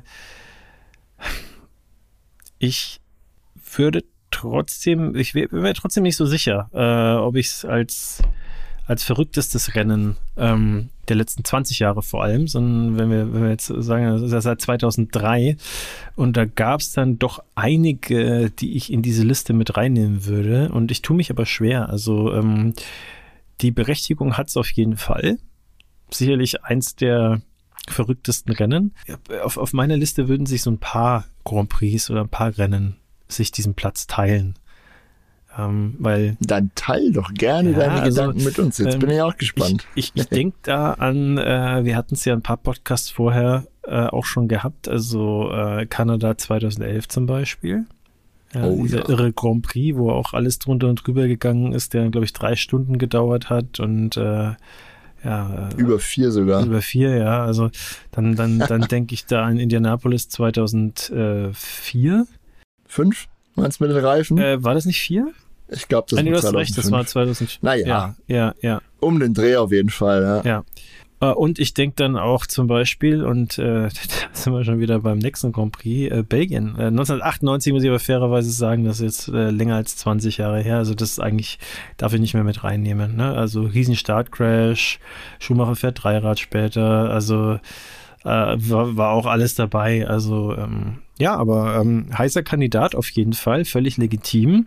Und äh, wenn man das auf Platz 1 äh, nimmt, also ich, ich, ich sag mal, es, ist, es hat äh, Platz 1 verdient äh, mit vielleicht zwei weiteren Rennen. Weiß nicht, wie siehst du es? Also ich würde, ich würde noch ein paar Rennen in, in äh, den Ring werfen. Allen voran äh, die zwei Title Decider, wie man so auf Englisch sagt, äh, 2010 und 2012 das war, also 2010 hatten dann im letzten Rennen in Abu Dhabi ja noch drei Fahrer, glaube ich, die Chance, Weltmeister zu werden. Alonso, Mark Webber und Vettel. Und Vettel, der eigentlich rechnerisch die geringsten Chancen hatte, hat es dann ja gemacht. Das war einfach wirklich ein komplett irres Rennen mit, ähm, ja, ich sag mal, äh, Krimi-Faktor schon fast. Ja. Das war kriminell spannend. 2012 Brasilien war auch unfassbar, als Alonso eigentlich den Titel schon im Sack hatte. Sebastian Vettel dreht sich in der ersten Runde oder wird umgedreht, ist dann letzter mit einem beschädigten Auto und startet dann eine unfassbare Aufholjagd, auch noch im, im Regen, glaube ich, teilweise. Das weiß ich noch, das war kompletter Wahnsinn. Dann Brasilien 2008 natürlich, da habe ich sehr lebendige Erinnerungen daran. Dieser, dieses unglaubliche Rennen, als Felipe Massa für ein paar Sekunden Weltmeister war, ehe dann Lewis Hamilton in wirklich der allerletzten Kurve der letzten Runde des letzten Rennens der Saison gerade noch den einen Fahrer überholt hat, den er überholen musste, um doch noch vorne zu bleiben da, das, also damals bin ich ausgerastet vorm Fernseher. Das konnte ich einfach nicht glauben. Ne? Ferrari-Team hat ähm, schon gejubelt. Ja, ja, natürlich. Das war ganz dramatisch. Oder auch 2007 war auch total spannend. Beide McLaren-Piloten, Hamilton, Alonso und dann wird Kimi plötzlich doch noch Weltmeister. Ja? Das war auch in Brasilien. Also es gab wahnsinnig viele unglaublich spannende Rennen ja, in den letzten Jahren. Aber Hockenheim 2019 spielt auf jeden Fall in dieser Liga und war eines der verrücktesten. Also da widersprechen wir dir überhaupt nicht. Wegen dem Wetter, ne? Ja, ja, natürlich. Wetter ist immer ein, ein Faktor. Ja. Führt wirklich zur Spannung. Kann man, kann man nicht äh, drum reden. Also lieber Lukas, ähm, vielen lieben Dank für deine Frage. 2019 Hockenheim war auf jeden Fall eines der verrücktesten Rennen der letzten 20 Jahre vielleicht nicht das Verrückteste, aber ich glaube, da ähm, unterscheidet sich auch unsere Meinung, je nachdem, wann du uns fragst. Mal ist es dieses Rennen, mal ist es ein anderes. Ich glaube, es gibt eine ganze Reihe, das wurde jetzt, glaube ich, bei der Beantwortung deiner Frage klar, eine ganze Reihe verrückter Rennen, die uns in lebendiger Erinnerung geblieben sind und Hockenheim 2019 ist definitiv eines davon. Vielen, vielen lieben Dank dir für die Frage und an alle anderen Hörer, wenn ihr uns auch eine Frage schicken wollt, zusenden wollt, ähm, sehr, sehr gerne. Macht das wie der Lukas über Instagram äh, in schriftlicher Form als Sprachnachricht, über unser Kontaktformular auf www.imkreisfahren.de, über unsere Facebook-Seite ähm, geht das ganz genauso. Es gibt viele Wege und Mittel, uns zu kontaktieren. Tut das bitte gerne. Wir machen diesen Podcast, unseren Blog ähm, einzig und allein für euch. Und je mehr ihr mitmacht, desto cooler wird das für euch, desto mehr Spaß haben wir dran. Es ist wie, wie ich immer sage, geteilte Freude ist doppelte Freude, oder? Dem ist nichts mehr hinzuzufügen. Info jetzt vielleicht für euch noch, liebe Hörer. Ähm, kurz nachdem dieser Podcast erscheint, äh, wie könnte es auch anders sein, äh, werden wir auch hinterher schieben unsere GP-Preview für den letzten Grand Prix vor der Sommerpause in Belgien, Spa-Francorchamps. Also mm. da äh, bin ich auch mal gespannt. Äh, Stand jetzt äh, ist die Chance groß, dass es, da werden wir auch ein bisschen qualifizierter nochmal drauf eingehen dann in der Preview-Episode, wenn das Ganze auch ein bisschen, ja, noch ein bisschen besser vorhersagbar ist. Aber es könnte gut und, gut und gerne sein, dass es wieder viel Regen gibt und äh, die Chance ist dann auch gar nicht so gering, wenn es schlecht läuft, dass der Grand Prix gar nicht stattfindet. Gerade vor dem Hintergrund, dass wir äh, jüngst ja einen Todesfall hatten, äh, der im Regen äh, stattgefunden hat. Also da wird sehr äh, sensibel sicherlich drauf reagiert werden im Zweifelsfall, wenn da die Sicht schlecht ist, potenziell im Rennen. Sicherheit geht natürlich davor. Also mhm. da bin ich gespannt und äh, vertraue aber auch auf die ja, Sensibilität und die Entscheidung, die dann die Rennkommissare treffen werden. Das äh, wird, denke ich, richtig entschieden werden. Ja, aber nichtsdestotrotz, ich freue mich drauf, denn äh, wenn es dann zum Rennen kommt, äh, ist Spa eine der spektakulärsten Strecken. Auch eine der gefährlichsten, wie wir jetzt auch Auf äh, jeden Fall. Haben. Aber sehr, sehr schön. Allein schon in der Landschaft wunderbar. Tolle ja, Strecke. Ich, ich freue mich auch schon auf unsere Vorschau-Episode, denn äh, die wird wahrscheinlich länger ausfallen als die bisherigen. Ich werde wahrscheinlich alleine eine halbe Stunde äh, schwärmen davon, was für ein cooler Ort Spa ist. Äh, aber dazu dann in den kommenden Tagen mehr. Liebe Hörer, ähm, danke, dass ihr. Ja, für diesen Moment, habt. genau. was der Sebastian sagt. Vielen lieben Dank euch. Bleibt uns treu. Schreibt uns gerne Rezi, bewertet unseren Podcast auch auf der Podcast-Plattform eures Vertrauens. Ähm, und wir hören uns in sehr, sehr wenigen Tagen schon wieder. Bis dann. Macht's gut. Ciao. Macht's besser. Ciao.